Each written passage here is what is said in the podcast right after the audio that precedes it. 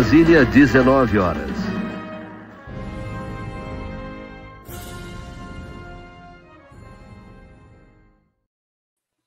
Boa noite! Tudo bem? Como vão, meus queridos, minhas queridas? 22 de maio de 2022, frio, tô até usando a segunda pele aqui por baixo da camiseta. Eu que ainda não tenho moletom do Splash and Go, que absurdo isso, ainda não tem para vender nem camiseta, nem moletom do Splash and Go. Como vão? Gostaram da corrida? Tenho que falar já, né? Para não ficar tarde. Deixa o like que é de graça. Não seja corno, não seja corna. Eu vou até abrir aqui para ir vendo em tempo real os likes que vocês estão deixando, porque não quero ser passado para trás. E a gente vai falar aqui de tudo que aconteceu nessa live, nessa corrida em Barcelona. Drama, calor, motores, problemas, etc e tal. Conte aqui para mim na caixa de comentários se vocês gostaram da corrida, eu quero saber, claro, sempre. E a gente vai conversando sobre tudo desse final de semana. Tem muita novidade para contar para vocês. Foi uma semana super corrida, intensa para mim. Tive Interlagos duas vezes, etc e tal. Tem bastante material para eu editar, inclusive. É, já estou adiantado na edição do material de terça-feira. Eu já dei até spoiler do que vai ser. Né? Já falei para vocês que estou fazendo episódio sobre cinco vezes mais uma bonus track. Vamos ver se vocês adivinham quais foram essas cinco vezes mais essa bonus track, em que pilotos de uma mesma equipe trucidaram com as chances de ambos de ser campeões, e aí alguém veio por fora e ganhou, ou quase ganhou, mas que foram rivalidades dentro de casa, rivalidades destrutivas.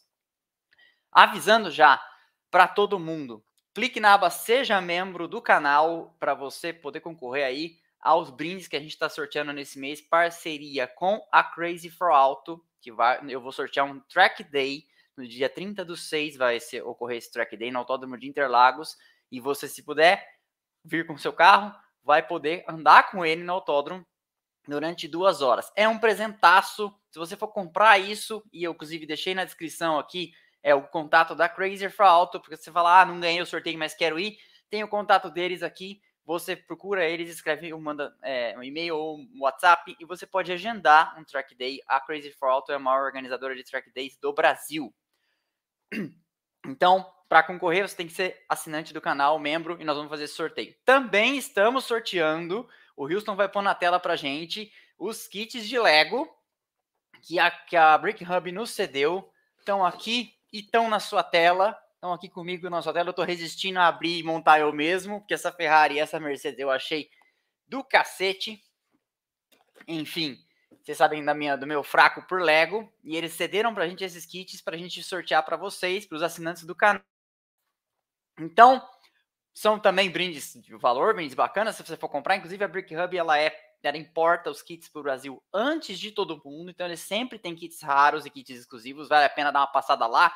O link do YouTube deles está aqui embaixo também. E você consegue seguir e fazer as compras no site deles e no Instagram também. Você faz o contato e consegue dar andamento. Eles têm os links para a loja direto, certinho, bonitinho. Então, o que, se você, por exemplo, eles estão lá, eles estão Titanic. 6 mil peças, é gigantesco, a coisa mais linda do mundo. É, mas enfim, não tenho, eu não tenho nem metro quadrado na minha casa para ter um troço daquele. Mas enfim, é muito legal. E tudo isso por R$ 7,99 por mês, além de você ajudar o canal a crescer e seguir se estruturando. Você acha esse botão pelo seu desktop ou pelo seu Android, beleza? Continuando. E para não para não ter mais, mais delongas, é, eu, eu vou até deixar um comentário aqui. Um seguidor avisou assim: Ah, porque eu fiz o vídeo pós-classificação de 6, 7 minutinhos, falando de tudo que aconteceu na classificação. Queria que as lives fossem dinâmicas assim. Então, aqui na live, querido, eu falo da corrida inteira, eu falo da classificação, falo dos treinos livres, falo do que aconteceu na semana, faço análises, faço pensamentos. Então, é, vou te para essa pessoa e para quem tem pressa, eu vou explicar. Uh, o Verstappen saiu em segundo, o Leclerc largou na frente, quebrou e o Verstappen ganhou a corrida, beleza? Agora você já pode sair. Um abraço. Agora para as pessoas que têm a capacidade de continuar e ficar no ar, vamos lá, vamos conversar sobre tudo que aconteceu na semana, vamos conversar sobre tudo que aconteceu na corrida, é porque enfim, informação se transmite bem. E eu pensei, fiquei pensando, fiquei aborrecido quando esse cara falou isso, porque fico uma hora falando, quando acaba a live eu não consigo nem pedir delivery, tão cansado que eu fico. É, demora uns 40 minutos para me recompor, não é dinâmico. Eu não paro de falar, cara. Larga a mão de ser pentelho. Então vamos lá. Algumas coisas que estão acontecendo na Fórmula 1 que são importantes. Sabe a história das joias do Hamilton brigando com a, com a FIA? E a história da cueca do que o Gasly e o Vettel estão brigando? Então, essas questões, na verdade, são apenas a ponta do iceberg de uma briga muito mais séria que está acontecendo entre a Fórmula 1, encabeçada pela FOM, que é a empresa que toca a Fórmula 1, né, a Fórmula 1 Management, e a FIA. Elas estão em desacordo. Na, é, pelo que diz a imprensa inglesa, a FIA e a, a, e a, a, na verdade a Fórmula 1 e a FOM fazem a seguinte eles fazem o seguinte ju, juízo de valor sobre a forma com que a FIA conduziu o final do campeonato do ano passado. Ah, mas você vai falar isso de novo? Tenho que comentar a notícia.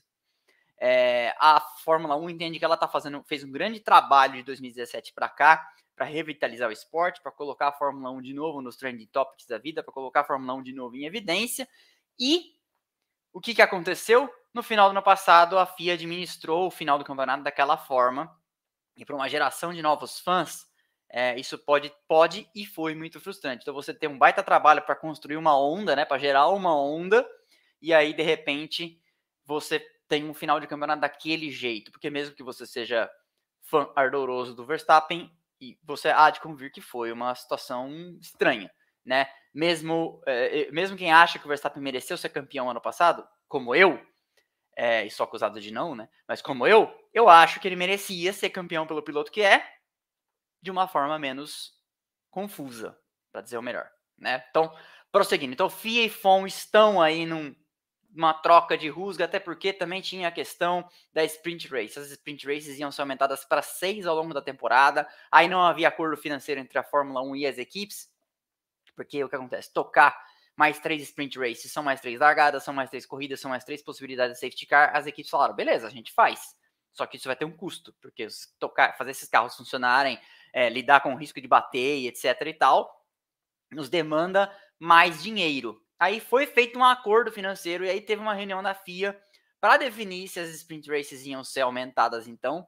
É, e o que, que aconteceu? A FIA falou então, mas eu também quero mais dinheiro, porque eu vou precisar de levar mais estrutura, porque são, né, são mais eventos, são mais, enfim, coisas para eu arbitrar. Então eu também quero um, um, melhorar o acerto financeiro. E aí tudo travou e não ficou decidido ainda se, seriam, se serão seis sprint races ou três para 2023. Então, FIA e FOM estão nesse desencaixe aí, nesse desalinho de opiniões, e parece que Hamilton, Vettel, Gasly, etc., são só a ponta do iceberg dos pilotos desafiando a FIA é, numa batalha que, na verdade, é muito maior, que envolve muito mais coisas do que meras joias e cuecas. Ainda falando da FIA, prossegue a pressão da Andretti para entrar na Fórmula 1 e o que, que acontece? A Andretti fez o, fez o, o pedido lá para a criação de mais uma vaga, de uma 13 terceira vaga de uma equipe na Fórmula 1. E o que está acontecendo? Está havendo uma resistência das equipes, porque mesmo com o. Olha lá, bebe água para termos uma live completa. Sim, tô tomando aqui, tô tomando dois copos cheios. E eu já falei que tá aberto o desafio e o bolão para quando que eu vou derramar água, né? Porque é uma questão de quando, não é uma questão de ser. Eu vou derrubar água. Fique tranquilo que isso vai acontecer a Andretti está eh, enfrentando essa resistência, porque apesar do, do daquela pingada, igual que você está jogando 21, né? Ou você está jogando poker, de pingar 200 milhões de dólares, a, a, as equipes da Fórmula 1 entendem que talvez nem com 200 milhões de dólares isso seja suficiente para compensar a perda de receita. Perda de receita por quê? Porque nós vamos ter o bolo de dinheiro sendo dividido por 11, não sendo mais dividido por 10, e eles entendem que talvez esses 200 milhões de dólares divididos por 10, ou seja, 20 para cada uma, não sejam suficientes para compensar a perda de receita. Então, basicamente, o que as equipes da Fórmula 1 já estabelecidas e que têm um assento é, garantido querem é que a Andretti ponha na, em cima da mesa claramente os números do que ela imagina que seria o aumento publicitário da Fórmula 1 com uma equipe americana, que provavelmente vai ter um piloto americano, o que, que isso atrairia de negócios a mais para o todo da Fórmula 1, que compensaria eles pela divisão de um bolo que está dividido em 10 para uma divisão desse mesmo bolo em 11. O bolo teria que ser maior para compensar para todo mundo. E a resposta desse pessoal, nós estou com coceira no nariz. A resposta desse pessoal é de que se nós vamos ter uma terceira corrida em Las Vegas, talvez a vinda de uma equipe americana nem seja mais tão impactante assim. Talvez nem seja mais tão o caso né, da, da Andretti para conseguir provar que, que é viável a sua vinda para a Fórmula 1, talvez nem seja mais um tão grande caso.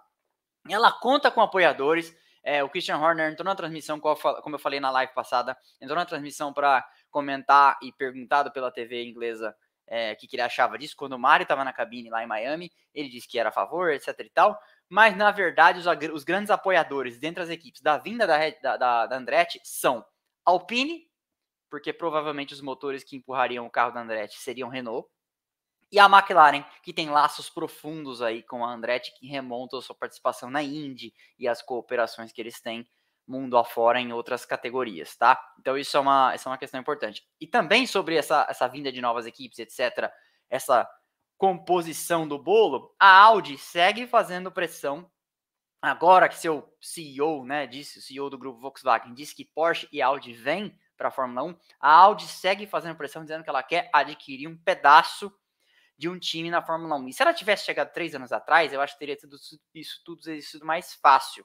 Por quê? Porque agora está um pouco mais distante, aquele fantasma que a gente sempre viu. Quem assiste Fórmula 1 como eu desde 89, 90, sempre viu boa parte das equipes do grid ali com um pé na cova e outro na banana, sabe? Com um pé saindo é, na, na, insolvência financeira e outro pé é, na, na, em, vida, em vida normal.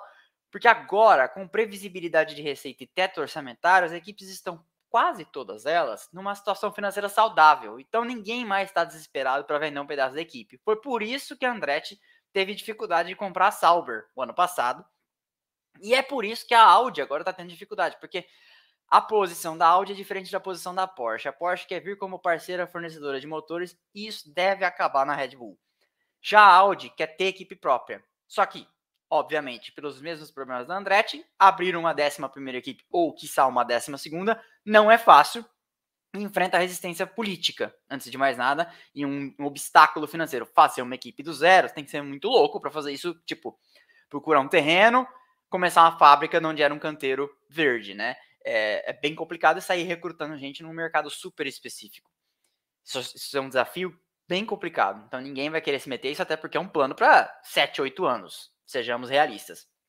Tá aí a história da Toyota, que não nos deixa mentir, né? Entrou na Fórmula 1 em 2001, se eu não me engano, e saiu em 2009, sem nunca ter conseguido nada é, de expressão. Acho que foram dois ou três pódios no máximo, nunca venceu uma corrida. Inclusive, eu não deixei aqui. E outra DM, Michael Schmidt. E outra DM, aumento da popularidade da Fórmula 1, eles querem vender por mais. Pois é. é e, e, tem, e tem mais uma, uma questão aí que, que, que é o seguinte se a, Audi quer ter uma equipe na Fórmula 1, na McLaren já não vai ser. A McLaren tá batendo o pé, deixando. Várias conversas intensas ocorreram ano passado e a McLaren teve que vir a público, inclusive, fazer um desmentido, dizendo que não estava à venda. Porque a Andretti. Desculpa, desculpa porque a Audi quer comprar uma equipe e a McLaren falou: tá, ok.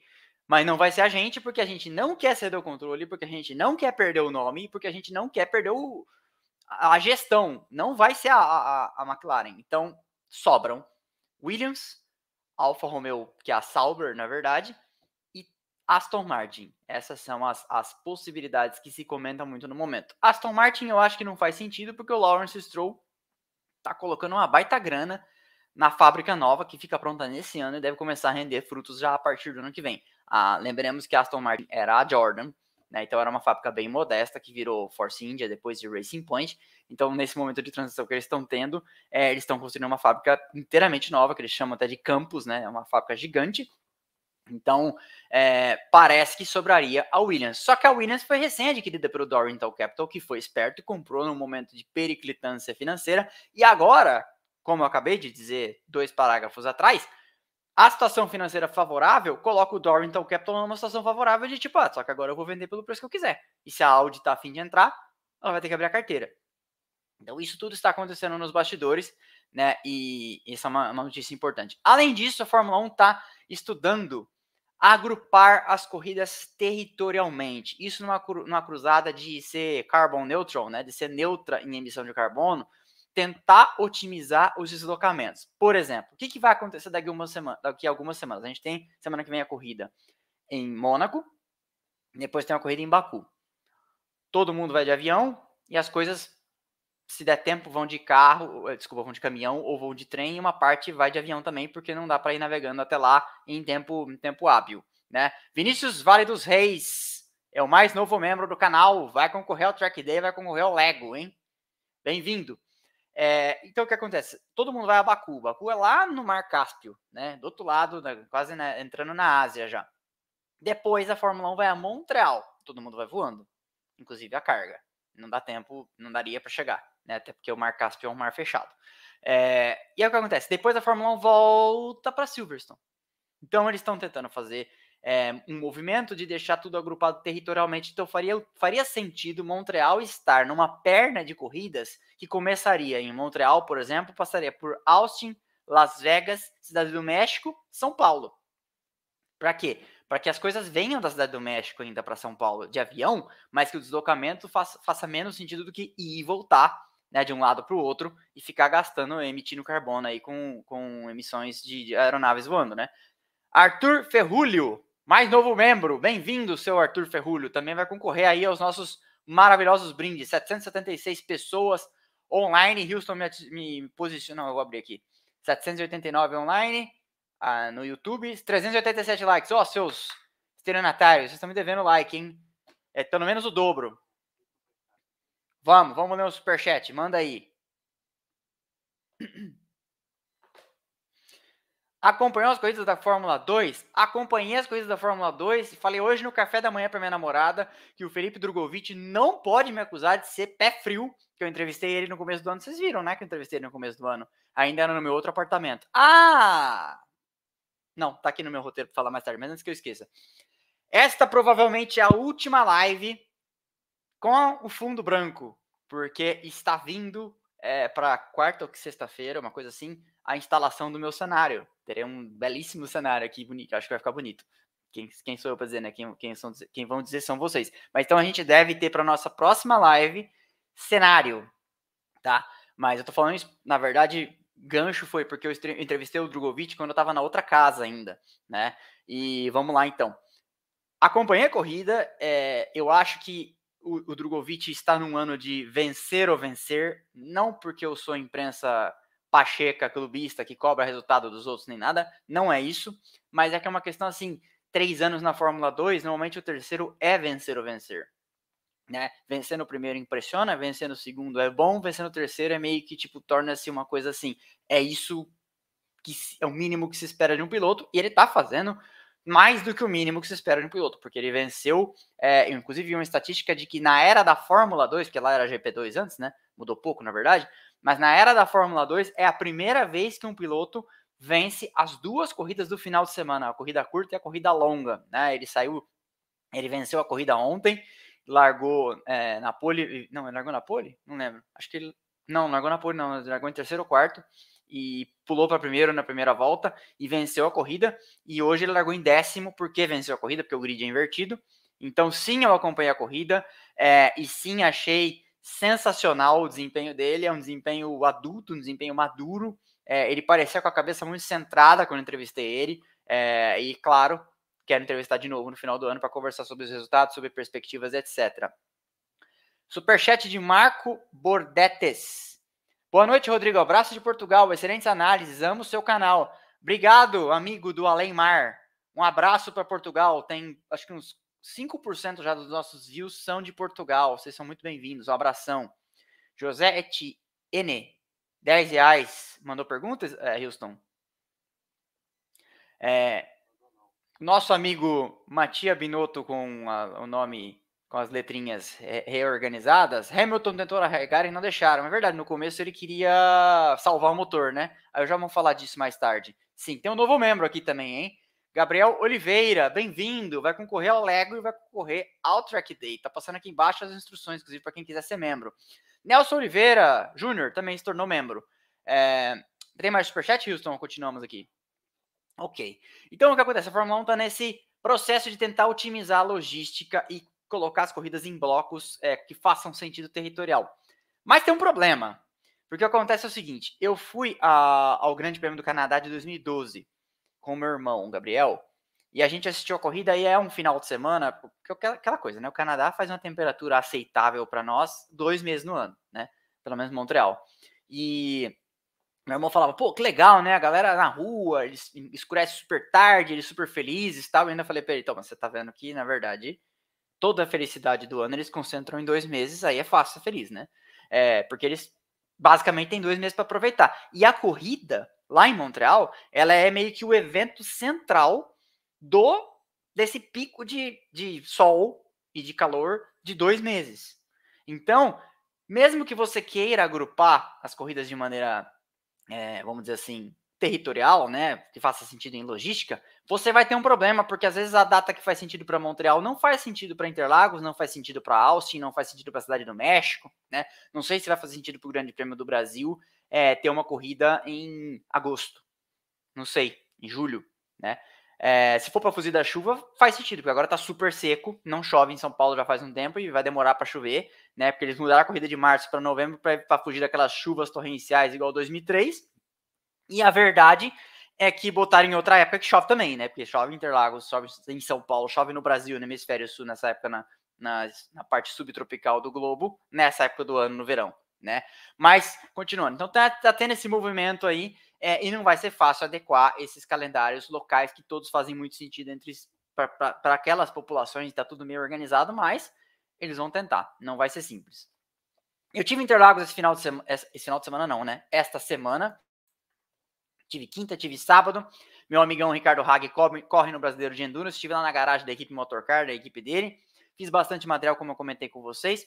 Fui chamado, já postei o vídeo aqui para entrar no carro do Emílio Padrão, que corre na P1, categoria P1, que é a principal categoria do Endurance, com umas baita naves, uns super carros que andam tipo padrão Le Mans, assim, super legal. Entrei no cockpit, quase não coube, é, o, o é estreito cockpit, meu quadril é mais largo que o do Emílio, que dos companheiros de equipe dele. É, você vê como que é apertado, é super legal, tem um vídeo lá se vocês quiserem ver. E aí o mais legal disso tudo, e eu devo isso a muitos de vocês, é que foi ele que me reconheceu. Eu tava com essa camiseta ele, oh! adoro seu canal, pô, que legal, vem cá conhecer meu carro, pá, fomos lá, conheci o carro. Aí eu fui na quinta, né? Aí na sexta eu fiquei aqui para fazer o material editado, os treinos livres e, da, e tudo, e do material da semana que vem. Fui ontem de novo. Cheguei lá, ele, pô, você não veio ontem? Eu falei, não fui ontem. Ele falou, pô, o doutor queria te conhecer. Eu falei, o doutor? Ele é o médico da, da categoria. Eu falei, pô, que legal. Ele falou, vou levar você lá. Aí fomos andando pelo pit lane. Aí várias pessoas, ah, de longe, ah, adoro seu canal, tá super, super legal isso, né? Fiquei super feliz. Aí chegamos lá e falou: Ó, quem eu trouxe aqui? Ele, nossa, quem sempre quis te conhecer e tal, vem cá. Me mostrou o Medical Car, abriu uma Porsche Macan GTS. Sensacional, carro lindo. Aí falou: Ó, se tivesse, se eu soubesse que você tava aí na quinta, eu te levava para dar uma volta no Medical Car tal, super legal, babá. Aí falou: Ó, vou levar o carro pro grid. Vem, vem de carona comigo. Eu falei, meu Deus, né? Aí sentei com ele no Medical Car e a gente deu uma volta para levar o carro pro grid. Super legal. O carro é uma, um avião. E no autódromo, e ele fez curso de pilotagem, sabe andar, anda bem pra cacete e tal. Parei, aí chegamos, paramos o carro no, no grid. Desci, a hora que eu abro a porta, uma galera na arquibancada ali na frente da largada. Oi, é o Rodrigo! Mano, surreal, surreal. Nunca vivi uma coisa dessas. Fiquei muito feliz. É uma baita moral para esse humilde e palpiteiro, mas eu fiquei bastante contente. Chegando então, peraí, antes de eu falar de Barcelona, toma uma água. Chegando então a Barcelona, que é uma pista considerada o terror para ultrapassar, com os carros até 2021 gerando aquele monte de turbulência e seguir um, seguir, seguir o carro da frente sempre foi uma tarefa quase impossível. Era prova de fogo para esse pacote aerodinâmico. Falei no, livro, no, no vídeo curtinho pós-corrida, é, chamando o pessoal para vir para a live, né? E, e, foi a prova de fogo. E eu acho, não sei se vocês concordam, mandem aí no, na caixa de comentários.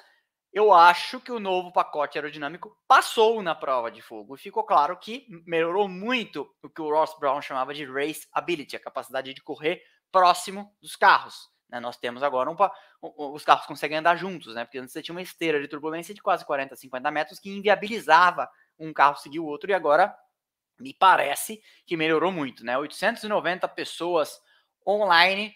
Deixa o like, deixa eu ir lá, lá conferir como é que tá. 594, 906 assistindo segundo YouTube. Vamos melhorar esses números aí, ô galera? Mas enfim, passou então no teste. Eu tô vendo umas respostas aqui, parece que passou sim. Mas a conferir. Mas eu acho que não tem mais desafios muito maiores do que Barcelona para isso. Talvez tivesse antigamente Sepang, talvez tivesse antigamente Xangai, mas essas pistas não estão mais no calendário. É, Xangai vai ter Xangai esse ano? Não sei se vai ter Xangai esse ano. É, normalmente era no começo do ano, mas não sei mais. É, depois a gente olha. Pessoal, universitários, mandem aí na caixa comentário. Vai ter Xangai esse ano? Acho que não vai ter. Enfim, é, continuando. Como eu falei no vídeo de sexta, e, o vídeo de sexta, como fazendo um resumão dos treinos livres, tem feito um baita sucesso, né? Eu tô até espantado com isso. É, é, faz, um, faz um super sucesso que acho que a galera quer saber o que aconteceu. E sexta-feira é um dia útil, né? Não dá para trabalhar é, assistindo e tal. Olha lá, o Arthur Avelar, China só ano que vem. Então, é, beleza, tá respondido. China só ano que vem. Mas aí assinou um contrataço de uns 10 anos, né? Acho que é isso. É, um baita falatório em torno das atualizações de todas as equipes, um monte de gente trazendo coisas a McLaren mexeu no carro inteiro, a Alfa Romeo também, a Aston Martin. E é da Aston Martin que a gente vai falar agora, porque a Aston Martin estava sendo pesadamente chumbada pela Red Bull com relação às atualizações, com o Christian Horner falando publicamente que era ilegal o que ela tinha feito e que os carros estavam é, fora do regulamento, etc e tal. E aí, claro, o, abriu-se uma, uma, imensa controvérsia para saber do que se tratava, até porque a Aston Martin, que antigamente era Racing Point, já tinha o histórico de ter copiado na caruda né, o que deu para copiar do carro da Mercedes de 2019 para a temporada de 2020, a famosa Pink Mercedes. A FIA recebeu uma queixa formal da Red Bull, analisou o carro, analisou as plantas dos dois carros e entendeu que não tinha nada de ilegal. Mas o Christian Horner dobrou a aposta e seguiu falando abertamente que achava um absurdo, que tinha sido uma ofensa criminal. E aí entendeu-se mais tarde que, na verdade, a gente tinha uma questão referente ao, ao funcionários que saíram da Red Bull para ir trabalhar na Aston Martin. A Aston Martin está à caça aí de contratar novos profissionais, né? Está à caça de trazer é, gente nova para o seu campus, para sua fábrica, e teria copiado com acesso às plantas ilegalmente os carros da, da Aston Martin. Mas, como eu já falei, a própria FIA já olhou as plantas. Porque é, vamos esclarecer, inclusive, isso, né? O que, que acontece? Copiar a olho nu o carro do coleguinha, e as equipes têm é, fotógrafos que ficam na, na pista, né, em pontos estratégicos, em curvas de baixa, para tentar pegar todos os ângulos, isso não é ilegal. O que é ilegal é ter recebido os arquivos das plantas de CAD, né, que, são, que, que é aquele software que faz as peças, que, que, que usa a impressora 3D depois para fazer os modelos de fibra de carbono, etc. Né, os caras desenham no CAD e o CAD gera para a impressora 3D as correspondências. Se receber aqueles arquivos, aquilo sim é ilegal, que é, por exemplo, o que aconteceu no escândalo da espionagem com a Ferrari e a McLaren em 2007. Né? Vazaram coisas da Ferrari para a McLaren em 2007 que foi considerado ilegal. Inclusive, por que, que isso é tão sério? Por que, que o pessoal fala tão grosso contra isso? Porque a Fórmula 1 é um campeonato de construtores.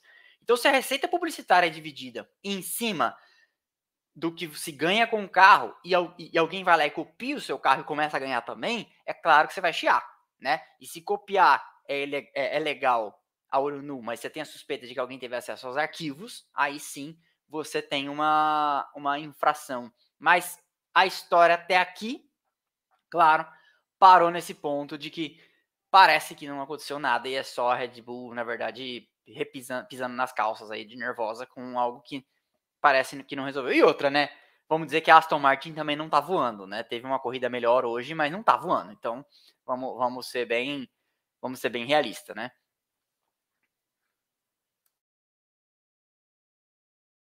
Vamos no superchat.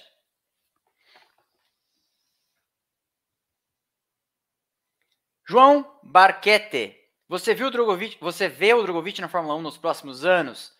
É, na entrevista que ele me deu, eu perguntei sobre isso para ele, é, como é que estavam as coisas, se ele estava conversando com algum programa de jovens pilotos, porque a verdade é o seguinte, sejamos francos. Olhando a Fórmula 1 hoje, equipe a equipe, você vê programas de jovens pilotos de Mercedes, Red Bull, Ferrari, McLaren, e aí você vê equipes que têm ali sublocações desses mesmos programas, por exemplo, a Alfa Romeo é, andava com um piloto Ferrari, que era o Giovinazzi, a Haas anda com um piloto Ferrari, que é o Mick Schumacher, a Williams andava com um piloto Mercedes, que é o Russell, e agora ela tem um piloto emprestado da Red Bull, que é o álbum, e o Latifi, que é um cara que traz o seu próprio dinheiro, né? Na, na Aston Martin, você tem uma equipe que atualmente não precisa de grana, porque o cara que é dono tem quase toda a grana do mundo, e paga por um piloto experiente como o Vettel, porque ele traz conhecimento. Você tem a Alpine, que tem seu programa de jovens pilotos também, e tem um piloto, mesma situação, tem um piloto que ela paga, que é o Alonso, e tem um jovem piloto emprestado da Mercedes, que é o Ocon, porque parece que os, os, os vínculos do Ocon não acabaram com a Mercedes, mas meio que ele está quase numa situação de free agent, né? Agente livre.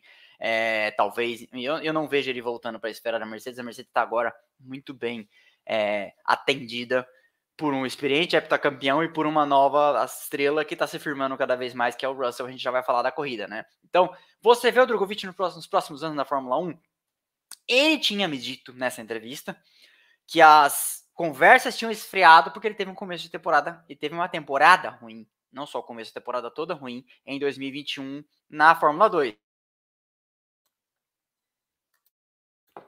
Então, e aí ele me disse, vamos ver como é que a gente começa o ano agora para reativar, tentar reativar esses contatos.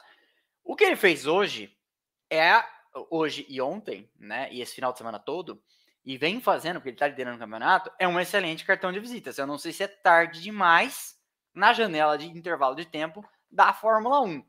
Então, assim, você vê, é, parece que braço ele teria, né? Mas eu não sei até onde ele vai, porque o problema é isso. Teve muito piloto na história que chegou na Fórmula 1 no momento que não tinha oportunidade viável de entrar. Ele tem patrocinadores familiares, mas ele não é filho do Latifi, Latifi pai, ele não é filho do Stroll, do Stroll pai. Essa é a verdade. Não tem não, não, não, vejo, mesmo que é um apoio do Banco do Brasil, igual faz com os irmãos Fittipaldi, etc., não acho que isso vai ser a alavanca capaz de resolver o problema, porque com o câmbio a 5 para dólares é a 6 e pouco para euro, não vai ser fácil suplantar qualquer endinheirado europeu que chegar com mais dinheiro, porque você tem poucas vagas disponíveis. Vamos dizer que o Vettel aposente e o Alonso vá para Aston Martin e sobe uma vaga na Alpine. A Alpine já tem candidato para essa vaga, ela tem Oscar Piastri. Vamos dizer que, porque tem gente que já começou a me mandar mensagem na caixa de comentários. Ah, você vê o, o Drogovic no lugar do Ricardo na McLaren? Não, não vejo. Eu vejo o Gasly nessa vaga, por exemplo. Né? É, eu vejo até o Alonso de volta nessa vaga. Eu vejo o Ocon nessa vaga, mas eu não vejo o, o Drogovic. Então, assim, é, tem que ser feito uma. tem que ser analisado com calma. É, eu, um braço ele merece, ele merece uma chance, merece tentar. Eu acho que, inclusive, ele nunca andou de Fórmula 1 né? O Sete Câmara andou e ele não andou. É, mas, ó, passamos de mil pessoas online, hein? 1020, é, 1020? 1025, é isso aí. Obrigado, mas ó, 753 likes, vocês estão devendo ainda, hein? Então é isso. Torcer eu torço, merecer e merece, mas é uma questão de análises realistas. Ah, Drogovic no lugar do Sainz na Ferrari, você vê? Não, né? Continuando. Milk Shakespeare. Em Mônaco teremos pacote de atualizações do cenário. Como assim, jovem? Mas que atualizações? Da pista? Será que vai mudar o... Você está querendo, você tá querendo saber se vai mudar o layout da pista, alguma coisa assim? É, manda aí um, um, direct aqui no, no chat mesmo, que o Houston fala pra gente do que se trata. Beleza? Vamos continuar? Uh, Igor Valério, só podiam não conflitar com Indy e Le Mans. Então, né? É, essa é uma verdade. A Fórmula 1 sempre teve, até a chegada da Liberty, uma postura meio arrogante. Tipo assim, se tivesse que marcar uma corrida no horário da final da Copa do Mundo, a Fórmula 1 não tava nem aí e marcava. Né? Agora a Liberty está tendo uma, uma, uma, posição um pouco mais inteligente de tentar evitar esses confrontos com a final de Wimbledon, com a final da Copa do Mundo, alguns torneios, porque ela sabe que não é inteligente fazer isso. Né? É, eu mesmo, por exemplo, eu, eu, quase não acompanho a Indy, mas as 500 milhas de Indianápolis eu vejo, faça chuva, faça sol. E vou ver a semana que vem, a semana que vem, né? É, e vou ver. É, então, de fato, isso é um, um, problema. Mas a Liberty vem tendo uma postura mais tentando evitar esses confrontos. Beleza? Ó, você tem um novo membro aí, hein? Ah, olha lá. Milk Shakespeare. Houston, o cenário do canal. O, série, sim, se, se cumprirem com o prazo de entrega prometido, sim, teremos um novo cenário para o canal. Aracélio Viana Colares, novo membro. Vamos em frente? Olha lá, canal Savoia Alviverde. Boa noite, Xará. Então você deve chamar Rodrigo também, né? Porque eu não chamo Savoia Alviverde. Sou a favor de cada vez mais ter número de corridas, mas qual o benefício de ter 11 ou 12 equipes? Hoje em dia não seria bacana um grid ser formado só por grandes montadoras? Abraço. Ah, então, é que quando você tem mais grid, você tem mais carros. Você tem mais carros, você tem mais espaço para pilotos novos, né? Isso ajuda e tá além de ser mais divertido, né? Eu, eu era super fã da época que a Fórmula 1 ia para uma corrida com 35 inscritos e precisava fazer a pré-classificação. Né? Inclusive, se vocês quiserem, um dia eu posso fazer um, um vídeo sobre a lendária era da pré-classificação, que era uma delícia. Você tinha 35 carros, mas para ir para a classificação você tinha que ter 26. Então você pegava esses do 20 para baixo, por exemplo, acho que era, acho que era do 22 para baixo, do, de acordo com o campeonato anterior de construtores, etc.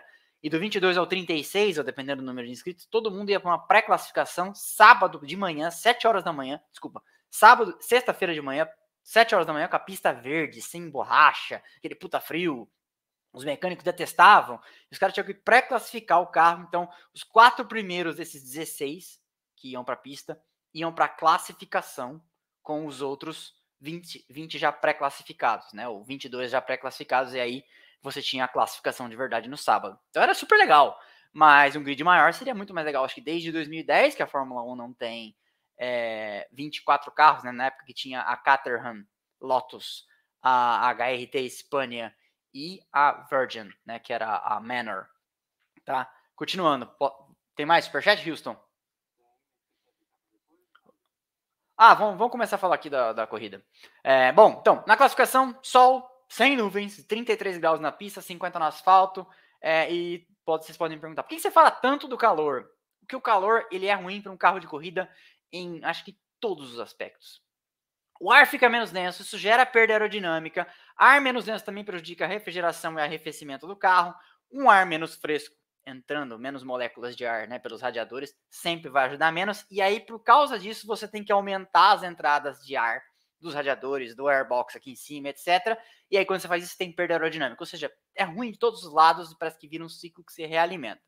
Além disso, asfalto mais quente prejudica os pneus. Ah, mas você não fala que pneu frio é um problema para as equipes que elas vivem reclamando da dificuldade de gerar temperatura? Sim, verdade. Temperatura de menos é ruim, mas temperatura de mais também é ruim. Então, seu pneu ele tem uma janela de temperatura que ele trabalha bem. Inclusive, a Pirelli vem trabalhando para tentar deixar isso mais amplo e os pneus serem menos dependentes de calor, até porque os cobertores elétricos rumam para extinção, né? Mas o que acontece? Abaixo dessa temperatura mínima, o pneu esfarela e, e é ruim. E acima dessa temperatura, o pneu meio que derrete e é ruim também, não funciona. Né? Então, muito calor faz o pneu esquentar demais muito cedo e ele se deteriora rápido e aí vira um caos. Né? E a gente viu o Leclerc tirando nessas condições, depois de ter cometido um erro na primeira volta, primeira tentativa do Q3, uma voltaça depois de jogar a primeira, a primeira tentativa fora num erro individual, né? O erro, igual eles dizem no tênis, um erro não forçado. 1.100 pessoas online, hein? Vou lá conferir o like, ó. Eu sou, bem chato com essas coisas. 870, hein? Tá faltando, tá faltando. Continuando. Mesmo sem melhorar na segunda tentativa, o, Verstappen conseguiu ficar com uma segunda posição. É, ele tinha uma volta suficiente boa para não ser incomodado pelo Sainz, para nem, nem ser incomodado pelo, pelo Pérez, e a Red Bull foi para a corrida com preocupações com relação à confiabilidade. Ironia do destino, que teve problema de motor hoje acabou sendo o Leclerc, né? Mas a internet brasileira entrou num debate com a realidade, porque várias pessoas vieram gritar comigo falaram assim: não, porque foi problema do DRS. Sim, foi problema do DRS, mas o próprio Verstappen falou no power. E você ouvia o motor rateando no, no, no, áudio. Então, era problema de motor. Ele podia chamar isso de vaca atravessando a pista, mas era problema de motor. Não interessa o que ele falou. É, isso é verdade. É, até porque os pilotos são instruídos a falar, não, não falar mal do carro. Né? Então, aquilo que o Senna fez em 91, metendo o cacete na Honda, falando do motor, ou que o Alonso fez nos últimos anos na, na McLaren Honda, é, é inadmissível, né, hoje em dia, principalmente. Mas, enfim, é, então, essa, essa era a realidade. E ainda assim conseguiu, tinha uma volta boa suficiente, mas a volta do Leclerc, 18,750, 18? 28, 28,750, inacreditável, né?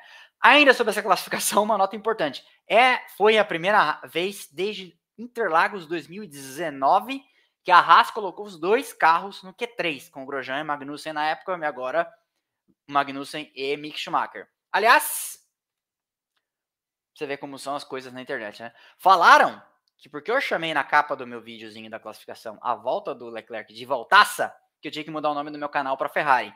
E aí eu pergunto, não foi uma voltaça? Não pode falar então. E aí quando pegam no meu pé que eu defendo o Hamilton desnecessariamente, falam que eu trouxe para ele. Aí vocês reparam que sempre tem alguém descontente, na verdade, com o relato. E aí caminha-se nesse caminho, caminha-se nesse caminho é foda, né? Mas caminha-se nessa direção, na verdade, para ficar tentando desconstruir o quem está relatando, o mensageiro. Eu estou vindo aqui contar a minha opinião.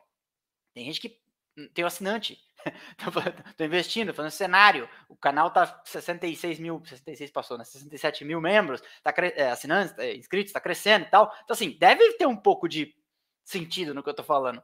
Aí o cara veio falar que eu tinha que mudar o canal para Ferrari. Daí quando eu defendo, porque tem muita gente que pega o pé desnecessariamente no Hamilton, fala que eu torço pro Hamilton. Sim, na verdade é, nunca vai, é, nunca alguém vai aceitar a mensagem e rebater ela com argumentos. Não, eu não acho que foi uma voltaça do Leclerc porque ele cometeu um erro aqui e ali. Não, não vamos dizer que, ah, você tá falando isso que você torce pra ele. Ou, ah, por exemplo, hoje a corrida do Hamilton caiu para último se recuperou, chegou em quarto, teria chegado em quarto, chegou em quinto, problema no, no final. É, não, você vai dizer que não foi uma, uma corridaça?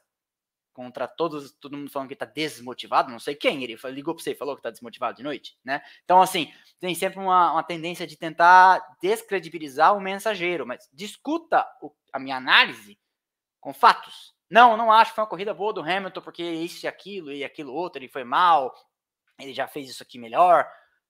Aí sim, Agora vem falar que eu tenho interesse, que eu sou ferrarista, que eu torço para Mercedes, que o Raikkonen parta, que eu torço pro Palmeiras que não tem mundial, sei lá. Não, não posso falar isso, o cara acabou de mandar um superchat aí, palmeirense. Mas enfim, é, entenderam? Vamos lá. Corrida agora. Largada muito boa do Leclerc, já vamos falar que eu sou ferrarista. Largada muito boa do Verstappen, já vamos falar que eu torço pro Verstappen. Mas não o suficiente para atacar a ponta. E eu tô com a sensação. Ô, Houston, pega lá pra gente o, o depois, não, não agora. Eu ia falar que eu tô com a sensação de que a diferença de velocidade da Red Bull para Ferrari nesse final de semana não parecia ser tão gritante, porque eu achei que com aqueles 600 metros morra abaixo antes da largada, o Verstappen ia conseguir passar.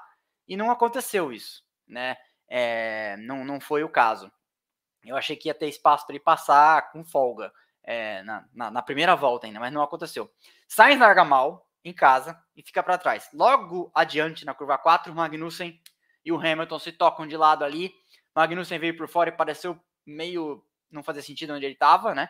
E acaba levando a pior. O Hamilton tem problema também. E os dois vão para o box, incidente sob investigação. E os dois caem para o final. E na primeira volta, então, o pessoal passa e cruza a linha de chegada com Leclerc Verstappen. Russell, Pérez, Sainz, Mick Schumacher, Bottas, Ricardo, Ocon e Norris. Então a McLaren com os dois entre o, no top 10 ali. E um e um cenário que se desenhava melhor para a Ferrari do que para a Red Bull, porque o Pérez estava. É... Não, por... ao contrário. Se desenhava melhor para a Red Bull do que para a Ferrari, porque o Sainz tinha, largado mal, apesar de ter partido em terceiro, né? O Hamilton, no incidente com o Magnussen, cai para o fundo, como eu falei, vai para os boxes. O Magnussen também, a direção de prova, depois de poucas voltas, diz que considerou o, o o incidente como um incidente de corrida. E aí no, no Twitter, né, a internet brasileira, nah, tem que banir o Hamilton, cadeira elétrica para o Hamilton, etc. É, e quem viu é, dos boxes, a TV inglesa estava comentando que a Mercedes passou com um, um, pedaço faltando do difusor no pit lane quando ele foi fazer o, a parada.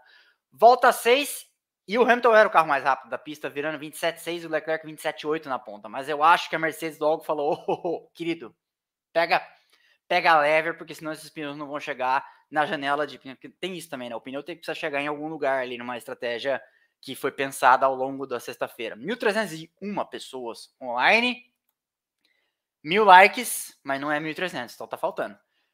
Ajuda nós aí, quebra essa para nós. E é, quem estiver chegando agora, estamos sorteando kits de Lego e de Track Day para você, cortesia das nossas patrocinadoras, a Crazy for Auto dos Track Days, maior organizadora de track, de track Days do Brasil, e a Brick Hub, uma, uma importadora sensacional de Lego que traz kits exclusivos e raros. E aí nós vamos sortear para os assinantes, se você quiser, tá passando aqui embaixo as instruções para você ser membro do canal e nos apoiar aí a seguir levando luz à imensa escuridão do que se fala sobre Fórmula 1 no Brasil. Nota de rodapé. aquelas imagens de drone, elas podem ser o futuro das transmissões da Fórmula 1. Não nego. Mas elas definitivamente não são o presente, né? Porque ainda tá bem fraquinho, né? É, você tem que ser uma certa, você tem que ficar assim olhando para a televisão para tentar entender quem que tá ali embaixo, porque as imagens não estão. O drone poderia é, ser melhor. Eu entendo que tem um período de aprendizado. Você vê que o pessoal do, do, do helicóptero da Fórmula 1 é uma tripulação que anda junta, que voa sempre, etc. Então eles têm um entrosamento super bacana e tal. É, mas os, as imagens de drone ainda estão deixando bem a, a, desejar, na minha modesta opinião. Continuando. Volta 6 e 7, o Alonso e o Vettel num clássico duelo, né? Que parecia, poderia ser muito bem um enredo de uma corrida de 10 anos atrás, em 2012, né? Com, com os dois brigando por posições. E no começo da sete, Carlos Sainz, Carlos Sainz, rapaz, que zica.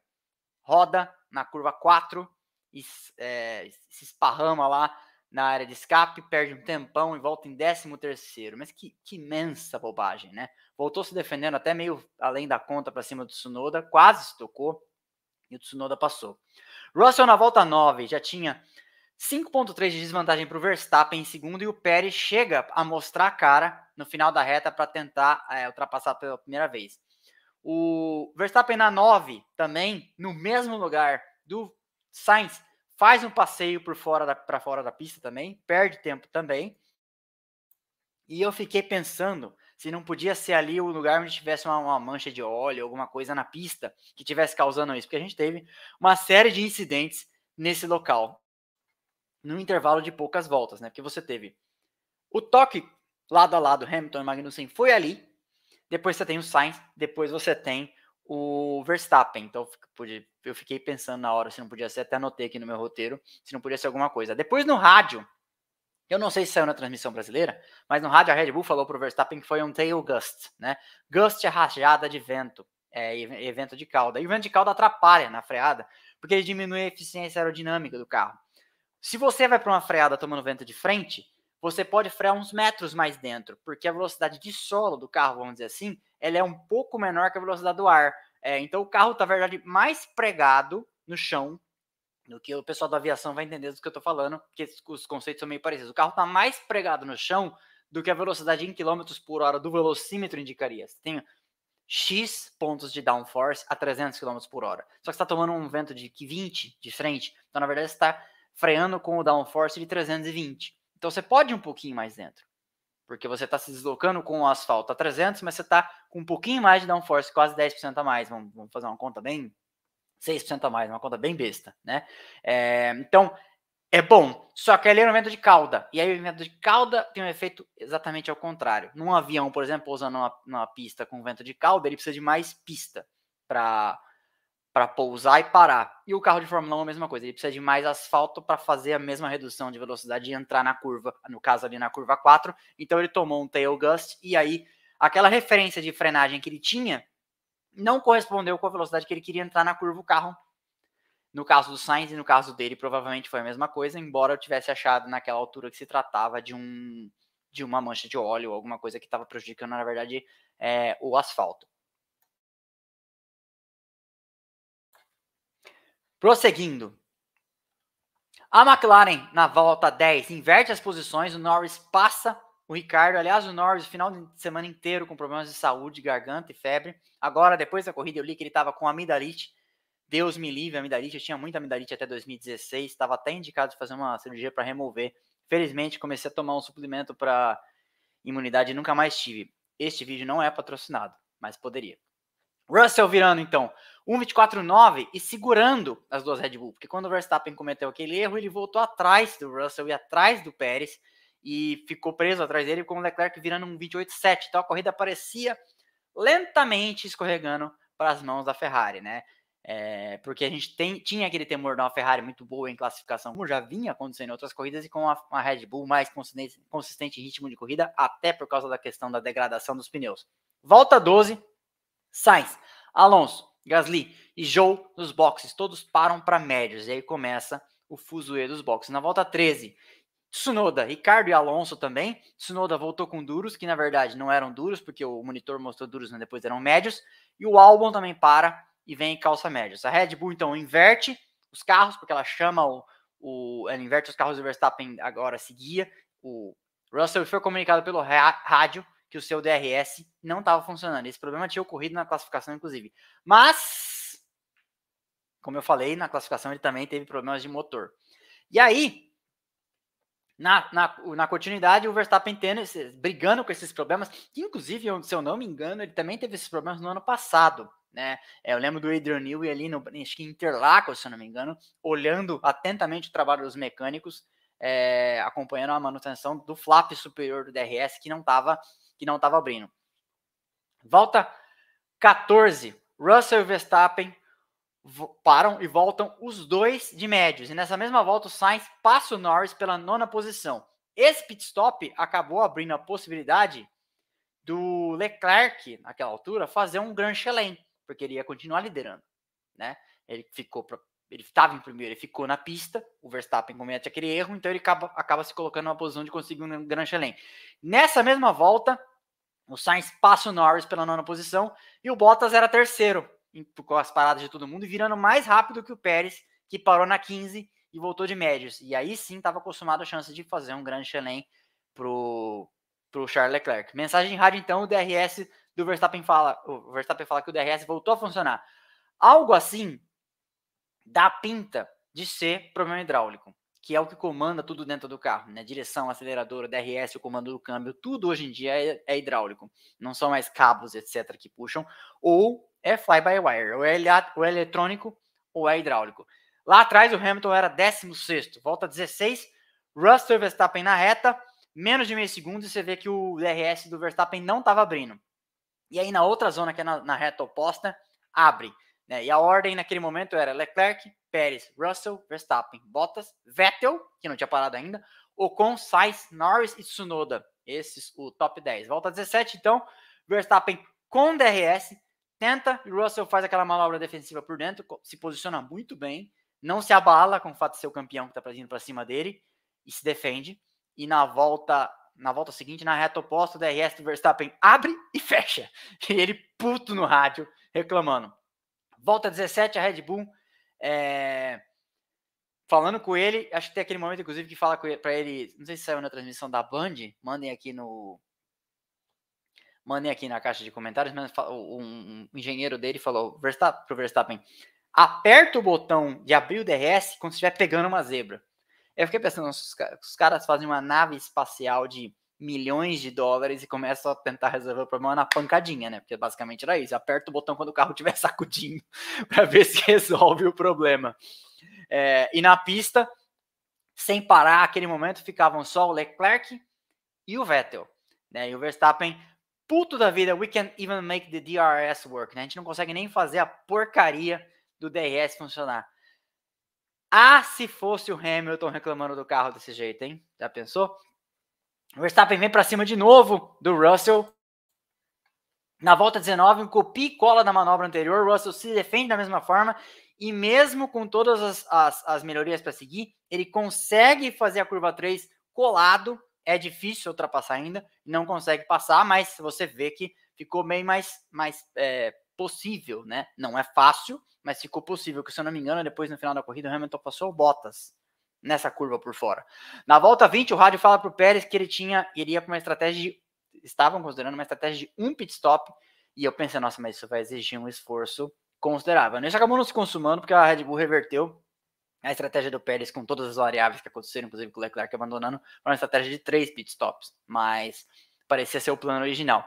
Na volta 22, então, Leclerc vem, para, calça médios, volta na ponta ainda, e o Vettel para e calça macios de novo. Então significava que ele ia para um trecho final, possivelmente de médio ou de duros. O rádio fala para o Verstappen apertar, como eu falei, o botão do DRS em cima de uma zebra. É, e eu lembrei de uma história que uma vez a gente viajou, fez uma viagem de férias, um, eu nem lembro onde foi. A gente fez uma viagem de férias e a gente estava num lugar isolado lá e o carro não dava partida. Aí meu pai ligou pro mecânico de confiança dele lá na nossa cidade e o mecânico falou: Ó, oh, é, não tá dando partida, tem combustível, tudo certo? Ah, tem, tá tudo certo. Faz o seguinte: um entra embaixo do carro, vai onde é o tanque de combustível e martela, enquanto o outro tá rodando a partida, que deve funcionar se for, um, se for bomba de combustível que a bomba tem umas engrenagenzinhas, se tiver é, zicado alguma coisa, vai dar partida. E aí foi como eu falei, você faz milhões de dólares um carro de Fórmula 1, não, do meu pai não valia milhões de dólares, é, e você acaba tendo que resolver as coisas na base da cacetada, né?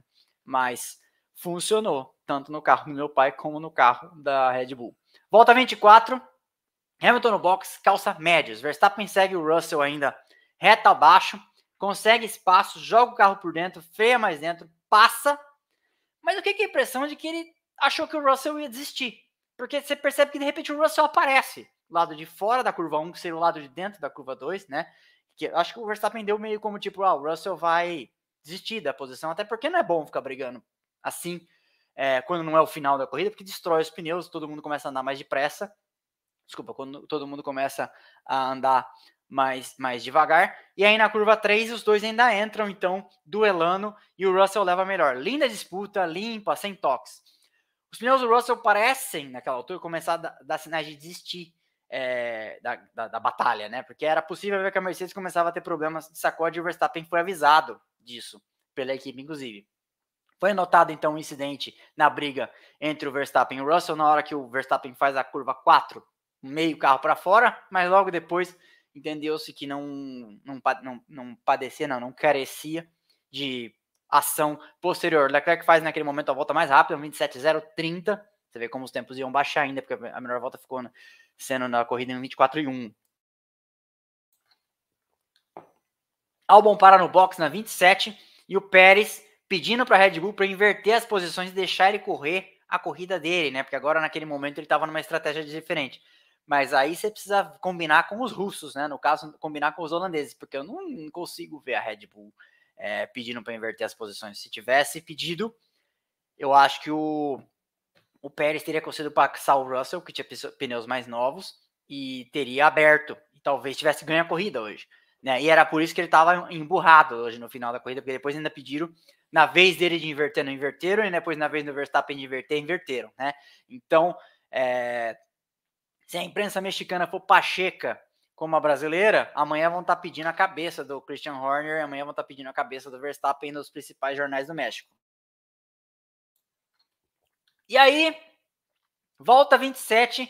Faltava muito para acabar a corrida ainda, mas parecia que o, que o Leclerc estava com a corrida no bolso. Ele tinha uma vantagem estratégica, vantagem na pista, o carro na mão, poderia economizar os pneus, que era o grande drama, a grande preocupação da Verstappen, a grande Verstappen, grande preocupação da Ferrari, até que ele avisa, lost power, e abandona. E de repente a briga do, do Russell com a briga do Verstappen passa a ser pela ponta. E o Verstappen tenta de novo e o Russell se defende da mesma forma.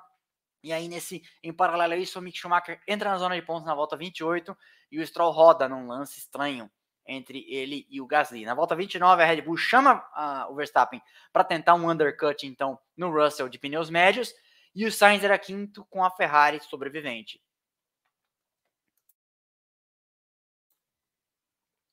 O Hamilton em 14 faz a volta mais rápida, um 26.990, e o Pérez vai para cima do Russell numa Mercedes que não tinha sido chamada para fazer o segundo pit stop ainda. E ali as estratégias começam a se dividir, né?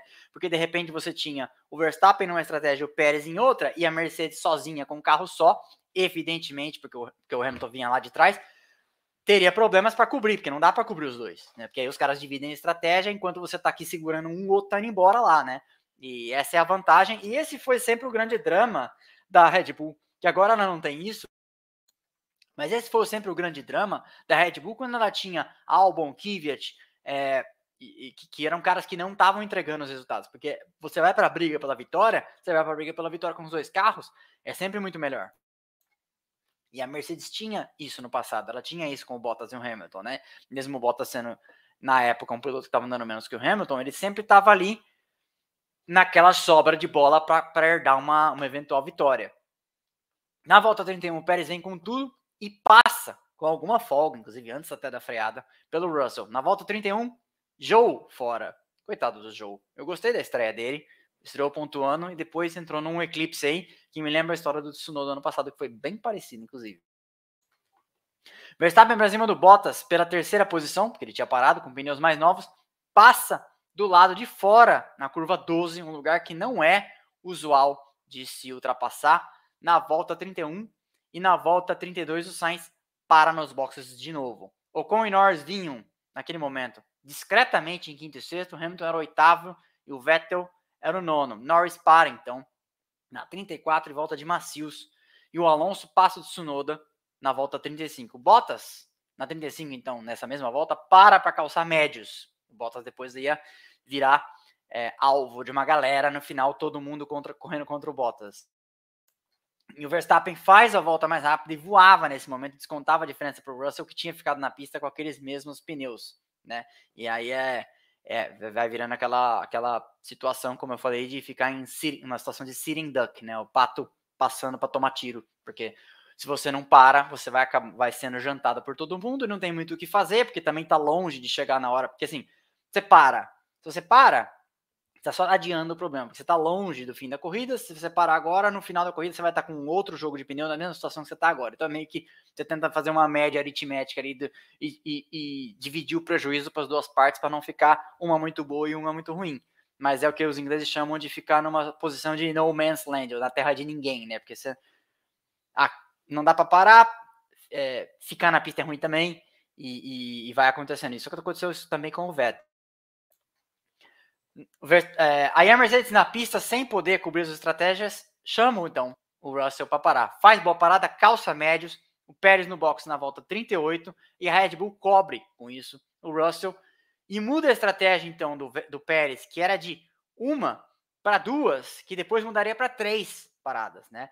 É, e é, é, isso que ele ficou bravo. Norris passa o Vettel pela oitava posição na 40 e o Vettel entra naquele momento, que aí já podia a janela para o fim estava montada, né? É, já querendo ficar na, na, na, pista já não fazia mais sentido. Lá atrás, na rabeira, o Magnussen calçando duros, acho que foi o único que usou. Passa o álbum para deixar de ser último.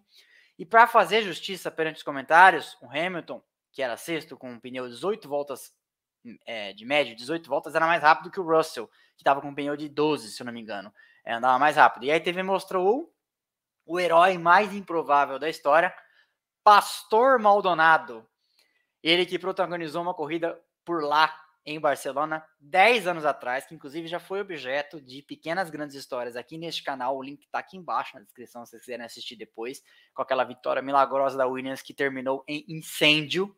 1.330 pessoas online e 1.200 likes. Vocês estão melhorando, hein? Tô ficando feliz, hein?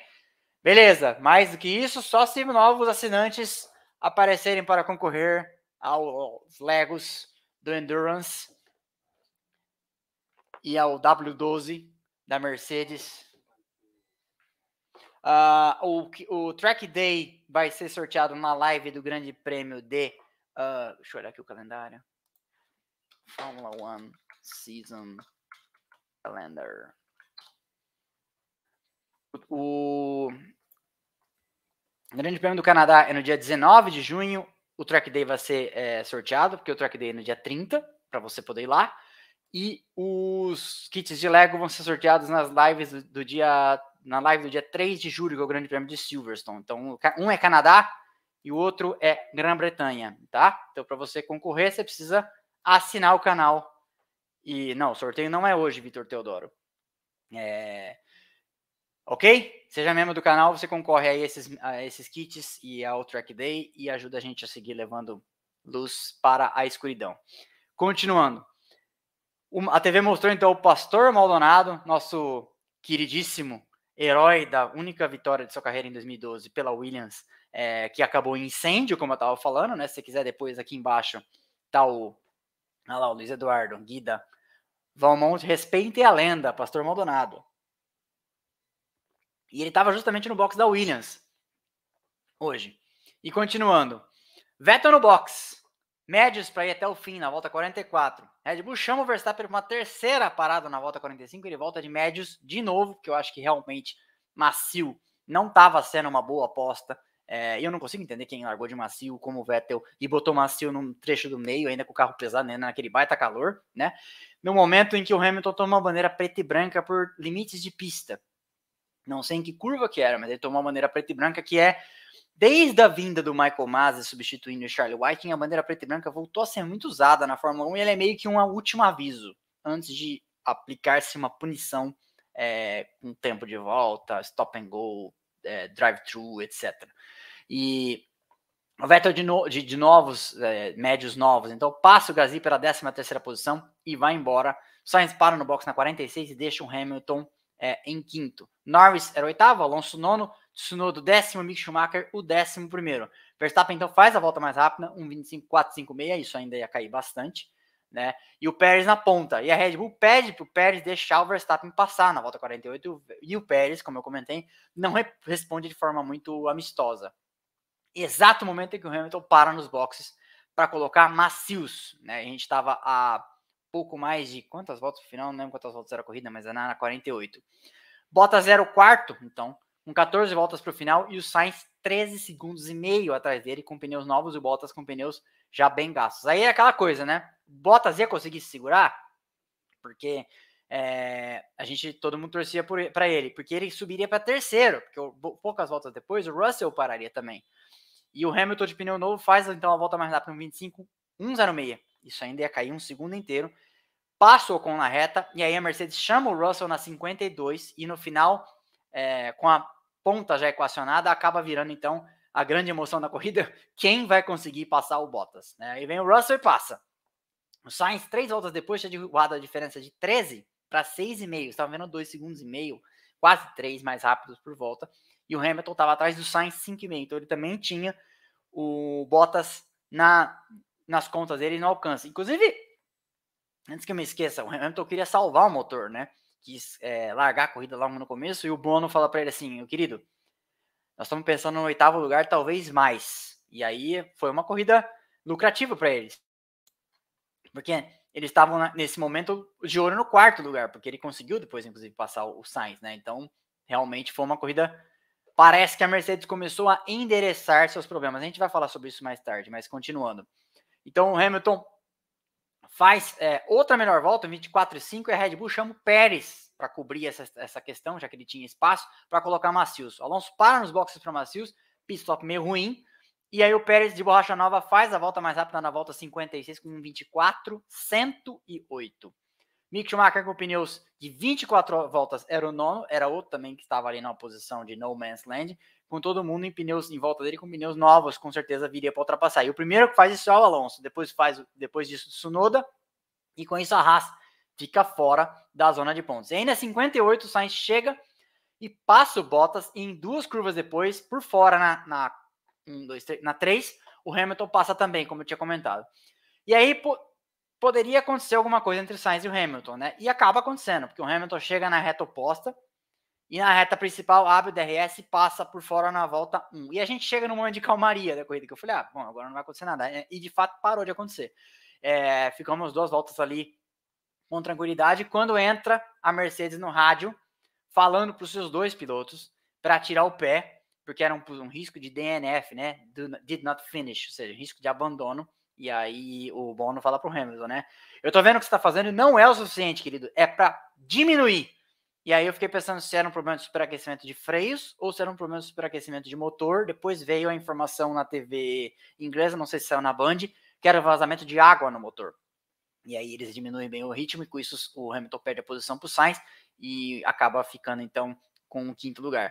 Max Verstappen então cruza a linha de chegada com o Pérez em segundo, Russell em terceiro numa corrida em que ele brigou de igual para igual com o, campeão, com o atual campeão é, pela ponta no meio da corrida. Claro que tinha uma questão de estratégia ali, mas naquele momento ele era o líder. Aí a Red Bull agiu para se livrar daquela encrenca com um undercut e colocou o Verstappen numa condição então de abrir e ganhar a corrida, né?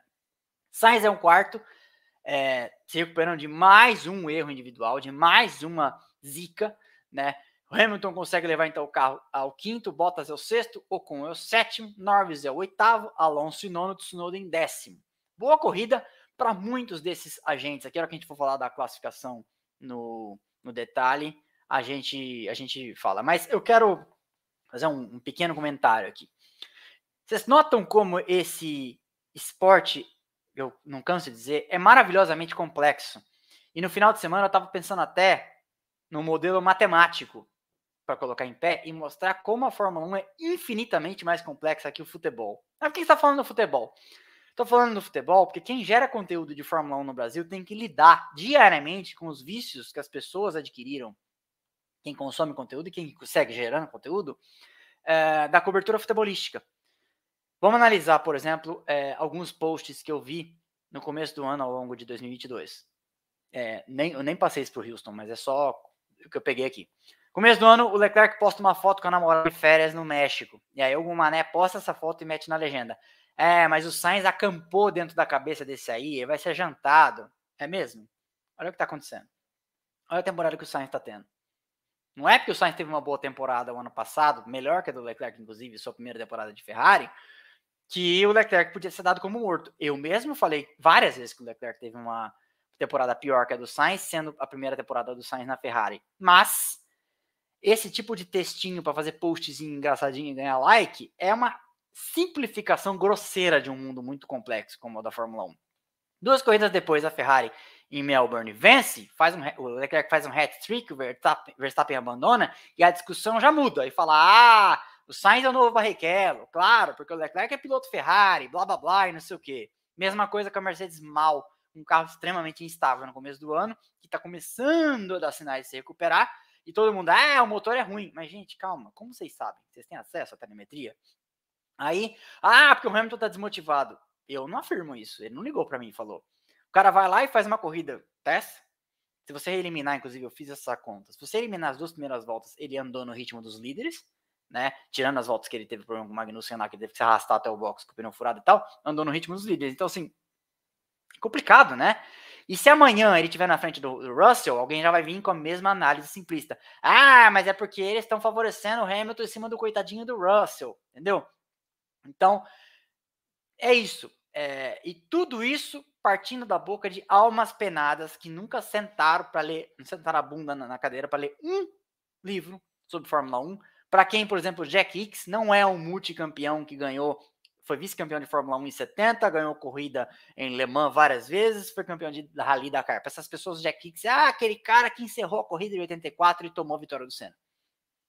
Sabe? Olha o achatamento de informação é, que acontece. Então, futebolizar a Fórmula 1 é uma asneira do tamanho do Maracanã, para usar um exemplo familiar a, aos sujeitos, né? E sobre o modelo matemático, que eu não sou matemático, mas pensa comigo o seguinte: um time de futebol tem em média vai, no elenco todo, uns 35, 40 jogadores, usando, compondo às vezes os juniores que vêm da base, etc e tal, e mais aquela galera que tá ali na comissão técnica, vamos dizer, vamos dizer grosseiramente que dá o quê? 100 indivíduos. Ficar, para ficar fácil. No Campeonato Brasileiro, por exemplo, são 20 times que jogam um turno e retorno, se eu não me engano, né? Entre si duas vezes, né? Então são 38 jogos por time, é isso? E o ambiente ali, e o ambiente ali tá todo ele Houston disse que é isso mesmo. Então não tô tão por fora. É, o ambiente ali tá. Tudo o que acontece no jogo de futebol tá dentro das quatro linhas. Inclusive, é muito mais fácil transmitir um jogo de futebol do que uma corrida de Fórmula 1, né? E comentar também. É, aí você tem autódromos, que são tamanho de fazendas. Eu vou indicar. Depois me, me lembra que o Yuri Assen falou de alguns livros, o Houston. Eu vou indicar é, alguns livros então. É, aí você tem um autódromo, que é o tamanho de uma fazenda que cada um dos jogadores está para um lado, que tem pontos cegos, que a transmissão, mesmo a transmissão acaba às vezes, hoje em dia não, mas ainda perde, pode acontecer lances. Aí você tem uma tampa de ralo de uma zebra, você tem um esquilo que atravessa a pista, você tem uma rajada de vento como hoje. São os mesmos 20 igual no Campeonato Brasileiro, só que são 23 corridas, todos contra todos, ao mesmo tempo. não, os 20 times do Campeonato Brasileiro não jogam no mesmo gramado, que não tem quatro linhas, como na Fórmula 1 não tem quatro linhas, né? Então são 20 times jogando entre si, 20 times que sendo cada jogador, ao mesmo tempo em 23 corridas, todos contra todos, por 1.380 voltas, mais ou menos. Cada time tem 600 pessoas para fazer cagada, ou para fazer uma coisa boa, né? E aí, toda corrida, você tem bola nova, pé novo, chuteira. Tô fazendo analogia, tá, gente? Por favor, estamos aqui entre pessoas inteligentes, mas eu tô transportando o universo do, do, da Fórmula 1 para o futebol e do futebol para a Fórmula 1 usei vezeiramente nessa minha analogia, nesse meu raciocínio. Em todo jogo você tem bola nova, pé novo, chuteira nova, jeito de chutar novo, tudo, tudo novo, todo mundo o tempo todo. Então, assim, entende que se a gente fosse multiplicar esses fatores, o número de variáveis de um campeonato brasileiro de futebol seria desse tamanho. E o, que você precisa acertar, que já é difícil, o que você precisa fazer dar certo? Desde a do, do poliéster da camiseta até o chute da bola do pênalti da final. Não tem final no Campeonato de Pontos Corridos, mas vocês me entenderam. Tudo isso precisa dar certo numa infinidade estatística é desse tamanho. E o, infin, infin, universo de possibilidades da Fórmula 1 é o quê?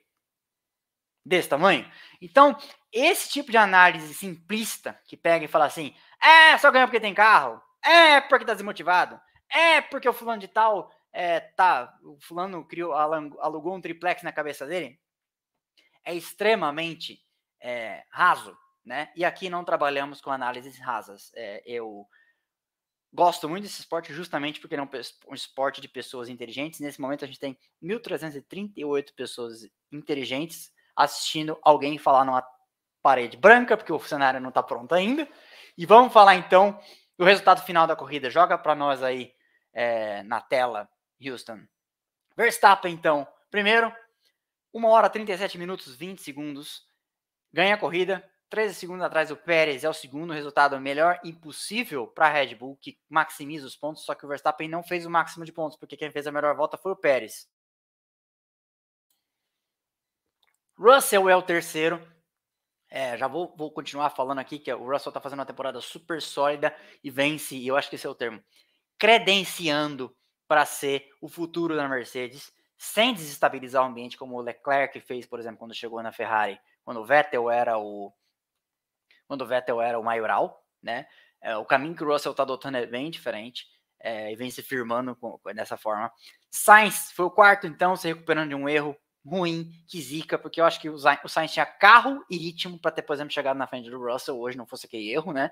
É, e carro e ritmo talvez para ter incomodado as Red Bull, porque o Verstappen cometeria um erro mais tarde. Né? Então, essa vitória improvável até poderia ter caído na mão dele né, nesse final de semana em que o Leclerc ficou fora da, da, disputa. Né? Continuando, Hamilton em quinto, então Hamilton que chegou a andar em penúltimo, é, se, se recupera bem, foi uma boa corrida, não dá para falar que não foi. É, desculpa, tem que ser muito hater para falar isso fez uma boa corrida. É, o Bottas em sexto, maximizando pontos aí. Sexto lugar, marca mais oito pontos. Olha que maravilha a temporada que o Bottas vem fazendo para a Alfa Romeo. É, e só que é aquela coisa, né? A Alfa Romeo, como a Haas, só tem um piloto no momento. Né? Porque o Joe e o Mick Schumacher não marcaram pontos. O, o, Joe até marcou, o Mick Schumacher nem isso. Né? Mas então isso vai, vai, vai custando caro. Porque você vai ver que, por exemplo, a Alpine pontua menos, mas pontuou com os dois. Aí no fim, Ó, o Ocon faz 6, o Alonso faz 2, bate com o resultado bom do Bottas, iguala, né? E isso vai significar lá no final do ano bastante coisa. O Ocon é o sétimo, então, 6 pontos, marca, é, marca o Norris é, e a, McLaren vem tendo problemas, aqueles problemas que eu já vinha comentando, né? De não saber exatamente é, só que dessa vez ela mudou o carro, né? Nas outras corridas ela falava assim: ah, a gente foi bem, a gente foi mal, mas a gente não sabe o que aconteceu porque a gente não mudou o carro. Dessa vez ela mudou. Só que eu queria fazer também um comentário sobre atualizações, que é o seguinte: às vezes, atualizar um carro de Fórmula 1 não é exatamente como no. tá jogando Top Gear. Lembra do Top Gear? Ou você tá jogando Gran Turismo, você compra uma peça nova. Às vezes você compra uma peça nova e ela anda pior que a velha. Porque você tem que começar a entender como aquilo vai se comportar com o carro, que às vezes é diferente daquilo que você pensou na fábrica. Né? Nem toda atualização funciona. Foi um problema super grave que a Haas teve, por exemplo, em 2019. Ela trazia atualizações, trazia atualizações, e o que o computador dizia na fábrica não era o que acontecia na pista. Então, é, às vezes você tem que. Aí você reverte o carro, às vezes, uma.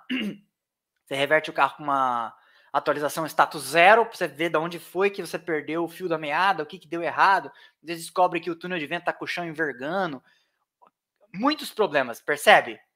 O gramado do futebol não enverga, a bola não fica quadrada, sabe?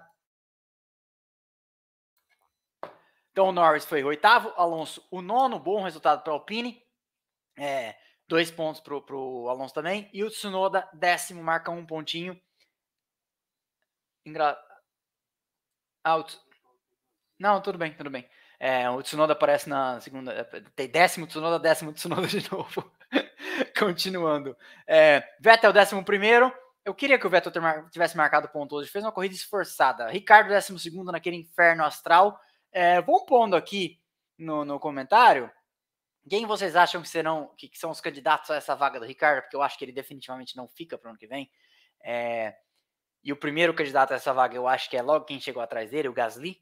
13º, Mick Schumacher, 14º, chegou a andar nos pontos, mas ficou naquela posição de pneus velhos ali, sendo ultrapassado por todo mundo.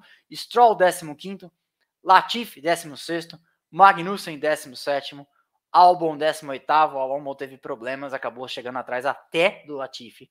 É, inclusive, a, a Williams acho que começou o processo de fritura do vários jornalistas falaram, o Fábio Seixas falou, inclusive brasileiro, que a Williams deve ter começado o processo de fritura do Latifi, porque já deve ter equacionado o modelo financeiro, sabe assim?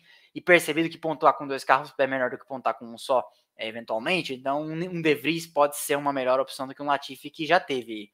É, o Latifi tá na terceira temporada, eu acho, né? É, já, já deu o que tinha que dar, né? Ah, não, o Latifi está na segunda temporada, ou terceira. 2019 é aquele carro feio da Rookie 2020 e 2021 é a terceira temporada do Latifi. É, então, a gente tem aí uma, uma Williams que pode estar tá pensando em se livrar desse cara que não está somando para a equipe, a não ser financeiramente, né? É, Joe não concluiu, Leclerc não concluiu, vão passar pela tabela de pontos. É, então, o Verstappen, dramaticamente aí, é, acho que esse é o grande, a maior, a maior notícia desse final de semana, assume a liderança do campeonato e a Ferrari vai ter que se coçar, né? É, 10, 110 pontos para ele, 104 para o Leclerc. O Pérez com 85 não está tão longe, e eu acho que é por isso também que ele ficou mordido de ter que ceder. Não, não mandaram inverter na vez dele, depois mandaram inverter na vez do Verstappen. 74 pontos para o Russell é o quarto, Sainz é o quinto com 65, Hamilton é o sexto com 46.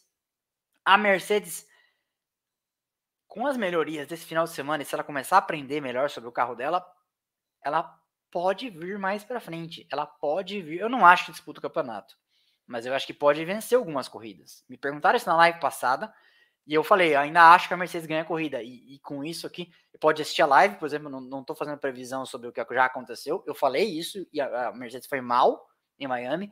E estou dizendo isso de novo, como a Mercedes tendo melhor, tendo melhor em Barcelona. É, Norris é o sétimo com 39. Bottas é o oitavo com 38. Olha só o trabalho do Bottas. No, o nono é o Ocon com 30. Próxima página, Houston, por favor. O Tsunoda é. Décimo o Magnussen, quantos pontos? 15 pontos. É, o Tsunoda é o décimo primeiro com 11. O Ricardo é o décimo segundo com 11 também. O critério de desempate é porque eles devem ter tido alguma posição é, 100 pontos. Por exemplo, às vezes você faz é, 10 mais 1 pontos. Por exemplo, se você fizer 10 pontos, eu acho que, é, se não me engano, é o quarto lugar. É, o quinto lugar. Quinto lugar. Você faz um quinto lugar mais um décimo, é melhor, às vezes, do que fazer vários sextos lugares e um, e um, e um sabe assim? Então, a posição mais alta no critério de desempate, ela dá, o desem, ela dá a posição para quem fez a posição mais alta. É tipo o quadro de medalhas da Olimpíada. Então, é o Ricardo, 12 com 11 pontos. O Gasly é o 13 com 6. Uh, e aí, o Gasly já tem menos, já tem metade, um pouquinho mais de pontos do Tsunoda. Olha o amadurecimento do Tsunoda. É, eu acho que o Gasly deve estar tá meio tipo. De repente ele já tem um contrato com a McLaren no bolso. Isso acontece muito. E já tá meio tipo. Foda-se, até a equipe já meio que sabe. E tá meio foda-se pra ele. Pode acontecer. Pode ser um contrato para Aston Martin. Não sei. Eu acho que vem coisa bombástica é, pela carreira, pela frente aí, noticiário do Gasly. Honestamente, eu acho. Não, não, não li isso em lugar nenhum. Mas começa a fazer sentido, sabe? É, a equipe começa às vezes a gravitar na direção do piloto que vai ficar, quando sabe que o outro vai sair, e etc. O Vettel 14 com 4, o Alonso 15 com 4, o Ocon tem quanto, Houston? Pra gente comparar? Você consegue ver aí? Agora eu não lembro de cabeça. O Ocon tem 30, o Alonso tem 4, né? Então, é, alguém ainda falou, ah, porque tem que ficar o Alonso e o Piastri na, na Alpine. Tá, e vai fazer o que, Cocon? o, Alonso tá certo, tá tendo as áreas, etc. Mas eu acho. Eu acho que o Ocon não daria esse cacete no Alonso de 10 anos atrás. Tá? É isso. É igual quando o Nelson Piquet é, deu uma entrevista para Playboy brasileira e saiu na Europa que ele tinha chamado o Enzo Ferrari de Gagá nos anos 80.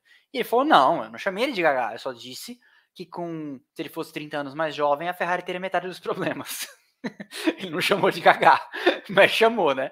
É, então o Alonso é o 15 com 4, o Albon é o 16 com 3, o Stroll é o 17 com 2, o Joe tá com aquele único ponto que ele marcou lá na estreia no Bahrein com um, depois zerado todo mundo. Mick Schumacher, Nico Huckenberg e o Latifi. Tá, vamos passar rapidamente para o Campeonato de Construtores.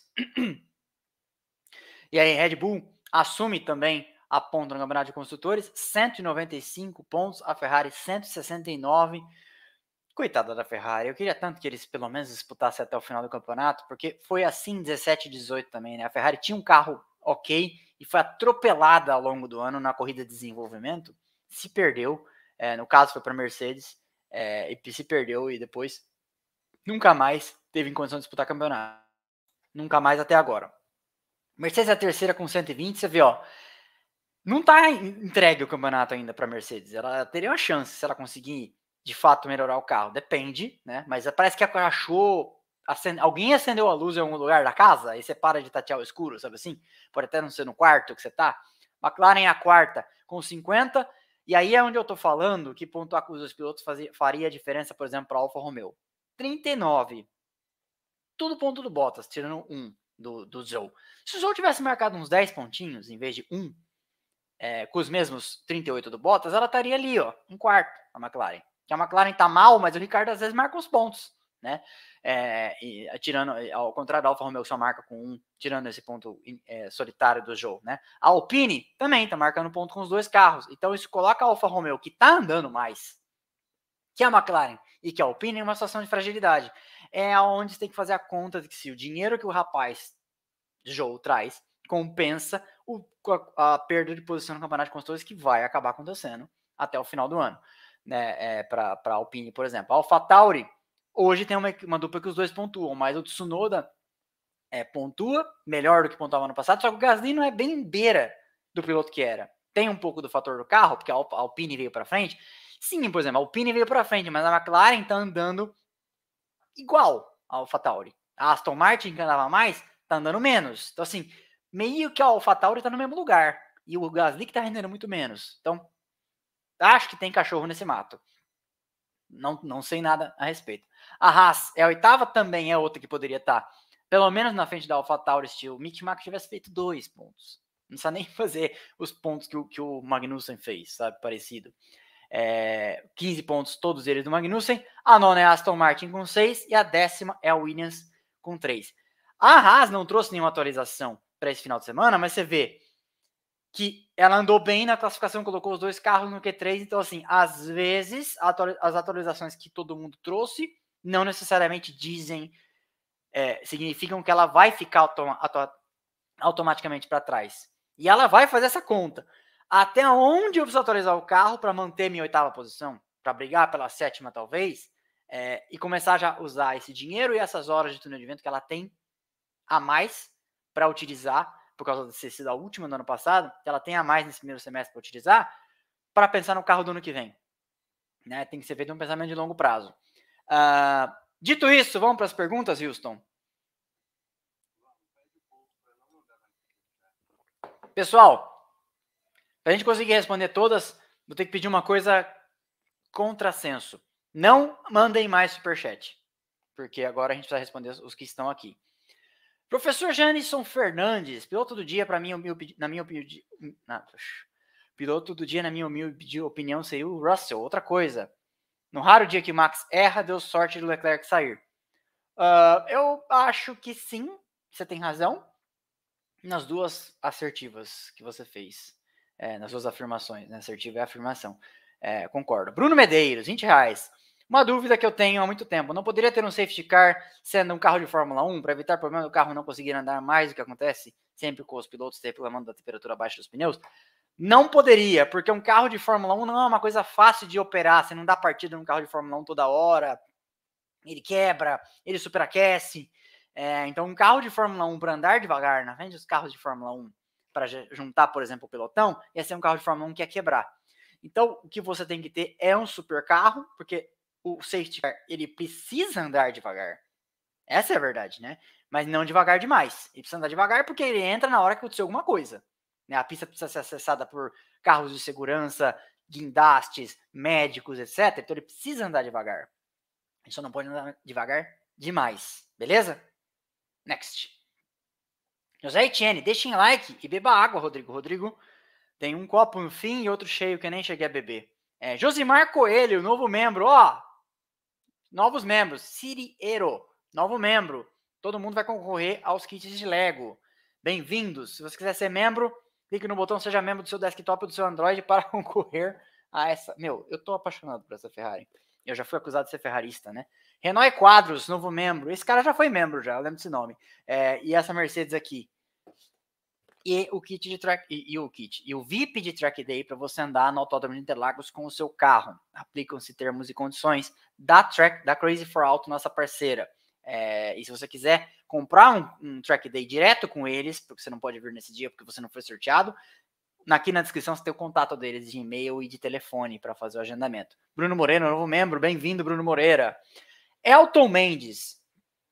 Imagens de drones são horríveis. Enquadramento péssimo. Ok, imagino que por segurança ele não possa voar sobre o asfalto, mas ficou muito ruim. Não sei se por segurança não pode voar pelo asfalto, mas eu sei que o operador está sofrendo ainda é, para acompanhar os carros de corrida. Então, talvez fosse o caso de ter vários drones e, a, e, e, o circuito de câmera passar de um por um. Não sei se isso, tecnicamente, acho que isso é possível.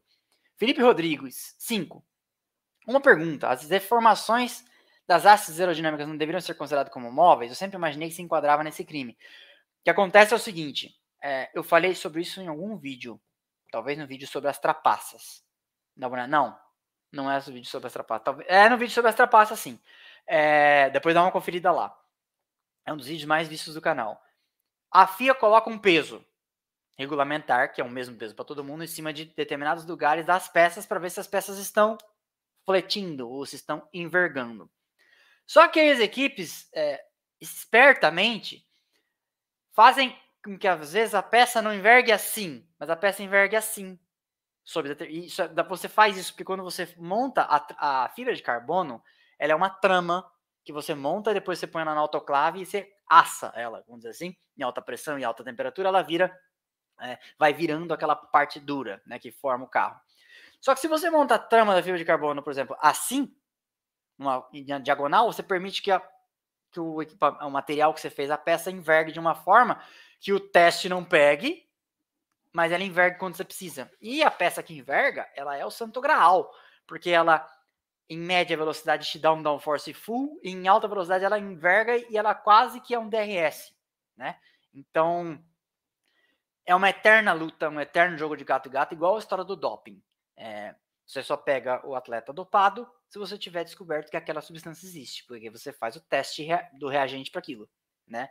Então, enquanto o grande negócio da Fórmula 1, é por isso que eu falo que a Fórmula 1 é muito mais legal se você entender que as equipes estão sempre aprontando alguma, do que você ficar com esse negócio de tem que ter esse carro tudo igual, e etc e tal. Faz parte da disputa é, esse negócio. Luiz Eduardo, saudações mercedistas. Ainda tem um longo caminho pela frente, mas foi bonito hoje. Team, Team George Russell 63. Luiz Rafael Nunes Torres, novo membro, bem-vindo. Vai concorrer aí aos nossos maravilhosos brindes. Lucas Tião. A Mercedes vai entrar para a briga do campeonato. Eles têm a melhor dupla com os carros no mesmo nível da Red Bull e da Ferrari. Uh, eu acho que briga pelo campeonato está meio tarde. Ela está tentando entender isso. Acho que nas próximas três ou quatro corridas, ela entende se ela vai tirar da tomada já o desenvolvimento do carro desse ano. Porque nós temos Mônaco, eu acho que ela deve ir mal. É, Baku, Montreal e. Vamos calendário aqui. Mônaco, Baku, Montreal e Silverstone. Eu acho que até Silverstone a gente vai entender é, aonde a banda, né, aqui que, onde a coisa tá na relação da Mercedes com relação a esse campeonato. Eu acho que ela ganha a corrida, como eu falei mas eu acho que teria que ser uma coisa muito épica, uma recuperação muito brutal. Lembrando sempre que toda vez que você tira um décimo de segundo para o pessoal da ponta, não é só que você tirou um décimo, você tirou mais de um décimo, porque o cara também da frente também avançou. Você tirou um décimo em relação a ele, né? Mas ele tirou três, você tirou quatro. Você melhorou seu carro em quatro décimos, ele melhorou em três, e aí você alcançou ele em um. Então, é uma corrida. É, basicamente, você tem que falar assim: não, eu sou mais inteligente que o meu concorrente. É difícil ser mais inteligente que os outros, né? Continuando. Luiz Eduardo, Pacheco e Sono Pacheco sempre querem ser sabichões, simplistas demais. Haja paciência. É isso aí. Lucas Davi, Jorge tem sido mais consistente com esses, com esses resultados. Ele pode se tornar o piloto referencial da equipe nessa temporada? Isso sempre pode acontecer. Isso aconteceu, por exemplo, com o Leclerc e a Ferrari gravitando em torno dele em 2019 e 2020, com o Vettel já numa num ocaso, vamos dizer assim, dentro da Ferrari, né? Uh, isso pode acontecer. Mas lá dentro da equipe, às vezes eles estão vendo outra coisa, né? Porque quem, tá, quem, quem acha que o Hamilton está desmotivado, sempre aparece algum cristão para falar isso aqui, depois da corrida de hoje vai falar que, que ele estava. Ele estava super feliz na entrevista pós-corrida, falando que estava muito feliz com o resultado, que a equipe não parou de trabalhar, que eles estavam contentes, que agora eles têm um carro em cima do qual eles conseguem agora trabalhar no ajuste fino, porque agora o carro anda, né? O carro quicando daquele jeito, eles não conseguiam nem entrar em alta numa curva porque tinham medo de perder o carro, de estragar o carro, etc e tal, né? Então, é, eu acho que isso pode acontecer, você está falando, mas eu não acho provável que aconteça né? É, não vamos, é, como não vamos, não. Se eu tivesse o canal em 2010, 2011, 2012, eu teria dito a mesma coisa pro, sobre o Schumacher perdendo para o Rosberg sistematicamente. Não vamos colocar um heptacampeão na caixa de spam da, da nossa cobertura, beleza?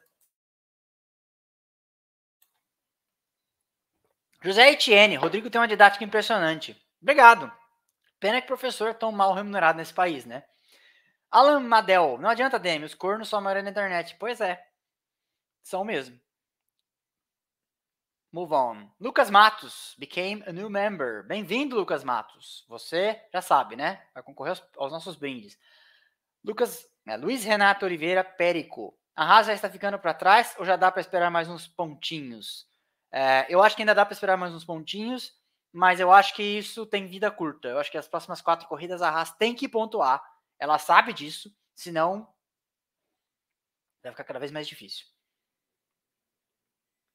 João Barquete, com o ritmo da Ferrari hoje, dá para começar a falar que as atualizações que ela trouxe resolveram o problema com o ritmo de corrida?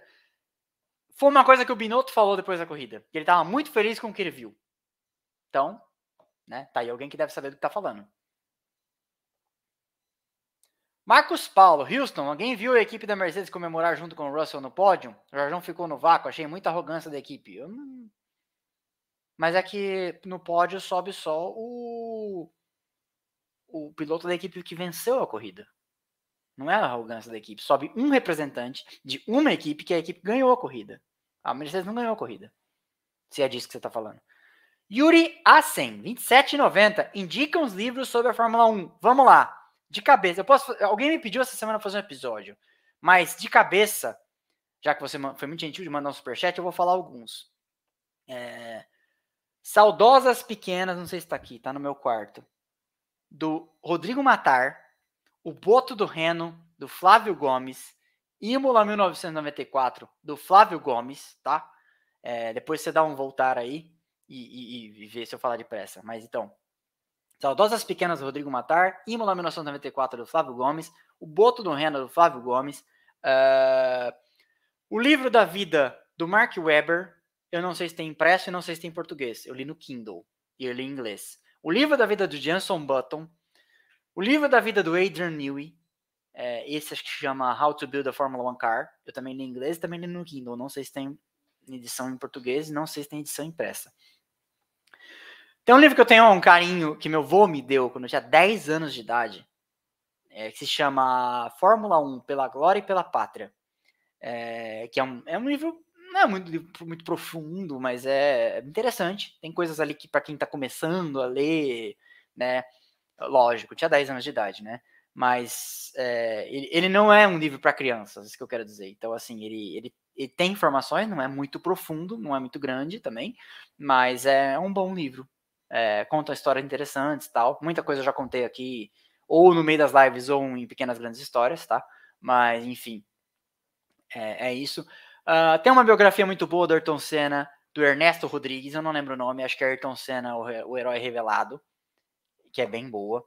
Uh, tem alguns que eu não li, mas preciso ler, que tem um livro sobre, do, do Gordon Murray, tem um livro do, do John Barnard, é, que estão, inclusive, na minha lista, mas é que realmente eu não estou tendo tempo. Uh, mas achei até uma boa bibliografia aí para você começar, Yuri, ok? Uh, mas eu vou fazer um episódio sobre isso. Alguém me pediu, eu acho que é uma boa ideia. Ok? Next. Rodrigo Moreno se tornou um novo membro. Bem-vindo, Rodrigo Moreno. Acabou o superchat, pessoal. Então é isso. A gente vai sortear aí os kits de Lego, como eu falei para vocês, na live do Grande Prêmio de. Eu falei Silverstone, né? Se eu não me engano. É, no dia 3 de julho, é isso e o VIP de Track Day na live do Grande Prêmio de Montreal, dia 19 de junho. E o Track Day vai acontecer no dia 30 de junho. E eu acho que eu vou estar lá, inclusive, porque o Santiago, da Crazy for Auto, que é nosso parceiro, é o maior organizador de Track Days do Brasil, me chamou para ir lá de novo, me chamou para dar uma volta rápida de novo. Acho que dessa vez eu com um carro mais rápido ainda. É, e não vou perder isso por nada. Né? E a gente vai estar lá. Aí você faz, a gente faz uma selfie. O Houston tinha dito aí que talvez viesse para São Paulo também, para a gente ir juntos nesse dia.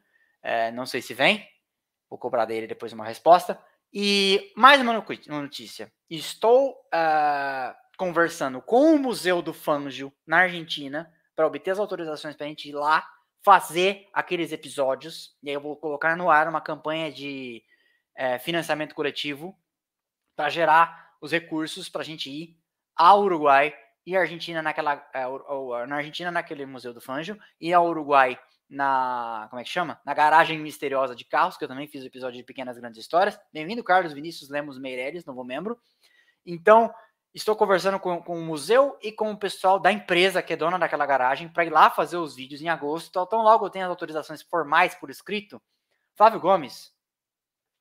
Oxe, vou te mandar um boto para você sortear no seu canal. Mande! E eu gostaria de tomar um café com você se estiver em São Paulo. Será um prazer, tá? É, manda um. Eu não tenho seu telefone, mas eu já te mandei alguns directs. eu sou seu ídolo, eu sou seu fã. Eu leio você desde que você escreveu na Folha em 1995, 4, 4 quando você saiu. É, então, será um prazer. Inclusive, esse documentário que eu vou fazer no Uruguai, na garagem, é, eu te escrevi, você chegou a publicar no seu blog. Então, uma honra ter você por aqui, viu? Bem-vindo. É, me manda um direct que gostaria muito de conversar com você. É, então, continuando. Perdi até meu raciocínio quando a gente tem pessoas importantes nos assistindo. É, então a gente vai fazer os sorteios é, e eu estou fazendo, vou colocar em pé a campanha de financiamento coletivo para ir ao Uruguai e ir à Argentina assistir, é, produzir é, os conteúdos para publicar aqui para vocês. Então, eu prefiro um shopping. Beleza, eu te vi outro dia na rua, você estava com a sua digníssima esposa no peixe frito do da Martin, Martinico Prado, aqui perto de casa. E aí eu não ia incomodá-lo. É, mas, é, beleza. E essa garagem me disseram que é meio picareta. Vou te mandar um e-mail. É, bom, continuando. Também estive com o fornecedor de camisetas para começar a fa fazer as camisetas. E não é qualquer fornecedor, é o cara que faz as camisetas da Fórmula 1, das equipes da Fórmula 1, Red Bull, Ferrari, Mercedes tal. Não é pouca coisa, não vou fazer coisa porcaria para vocês, não vou fazer coisa que eu não usaria, tá? É coisa bacana. E Estou correndo atrás disso para a gente começar a fazer também. Como eu não tenho condição de ter uma loja, como não tenho condição de ter estoque, a gente vai ter provavelmente fazer com financiamento coletivo. Então, assim, ó, galera, entra no site tal, paga. Quando 100 tiverem prontas, 100 tiverem pagas, com os tamanhos certinhos, as cores escolhidas, vai ter essa e vai ter a verde, vocês escolhem que vocês preferem. A gente produz e entrega, tá? É, sou um canal pequeno ainda, não tenho condição de ter grade pronta entregue, tá? Mas o que eu posso dizer é que vai ser um produto da hora, feito por quem sabe fazer, quem faz produtos para as principais é, equipes da Fórmula 1. Quando vem ao Brasil, aquelas camisetas que tem para vender, não vai custar aquilo que custa tipo 500 reais numa camiseta, vai ser bem mais barato, mas também vai ter seu preço lá porque é um produto de qualidade. Beleza? Pessoal, muito obrigado a todo mundo que veio. Parece que foi pirraça eu ter falado durante uma hora e 45, depois que falaram que as lives não são dinâmicas, mas não foi. Falei o tempo todo aqui, falei depressa, até vocês viram. Essa live vai ficar fixa no YouTube para quem quiser assistir e amanhã, eu não vou me esquecer, ela sai em formato de podcast. Beleza? Obrigado a todo mundo que veio, foi uma honra, como sempre, conversar aqui com vocês. Deixa o like se não deixou e agora eu vou comer alguma coisa. Valeu, abraço, boa semana para todo mundo. Terça-feira tem episódio, quarta-feira tem episódio também de Pequenas Grandes Histórias. Um abraço!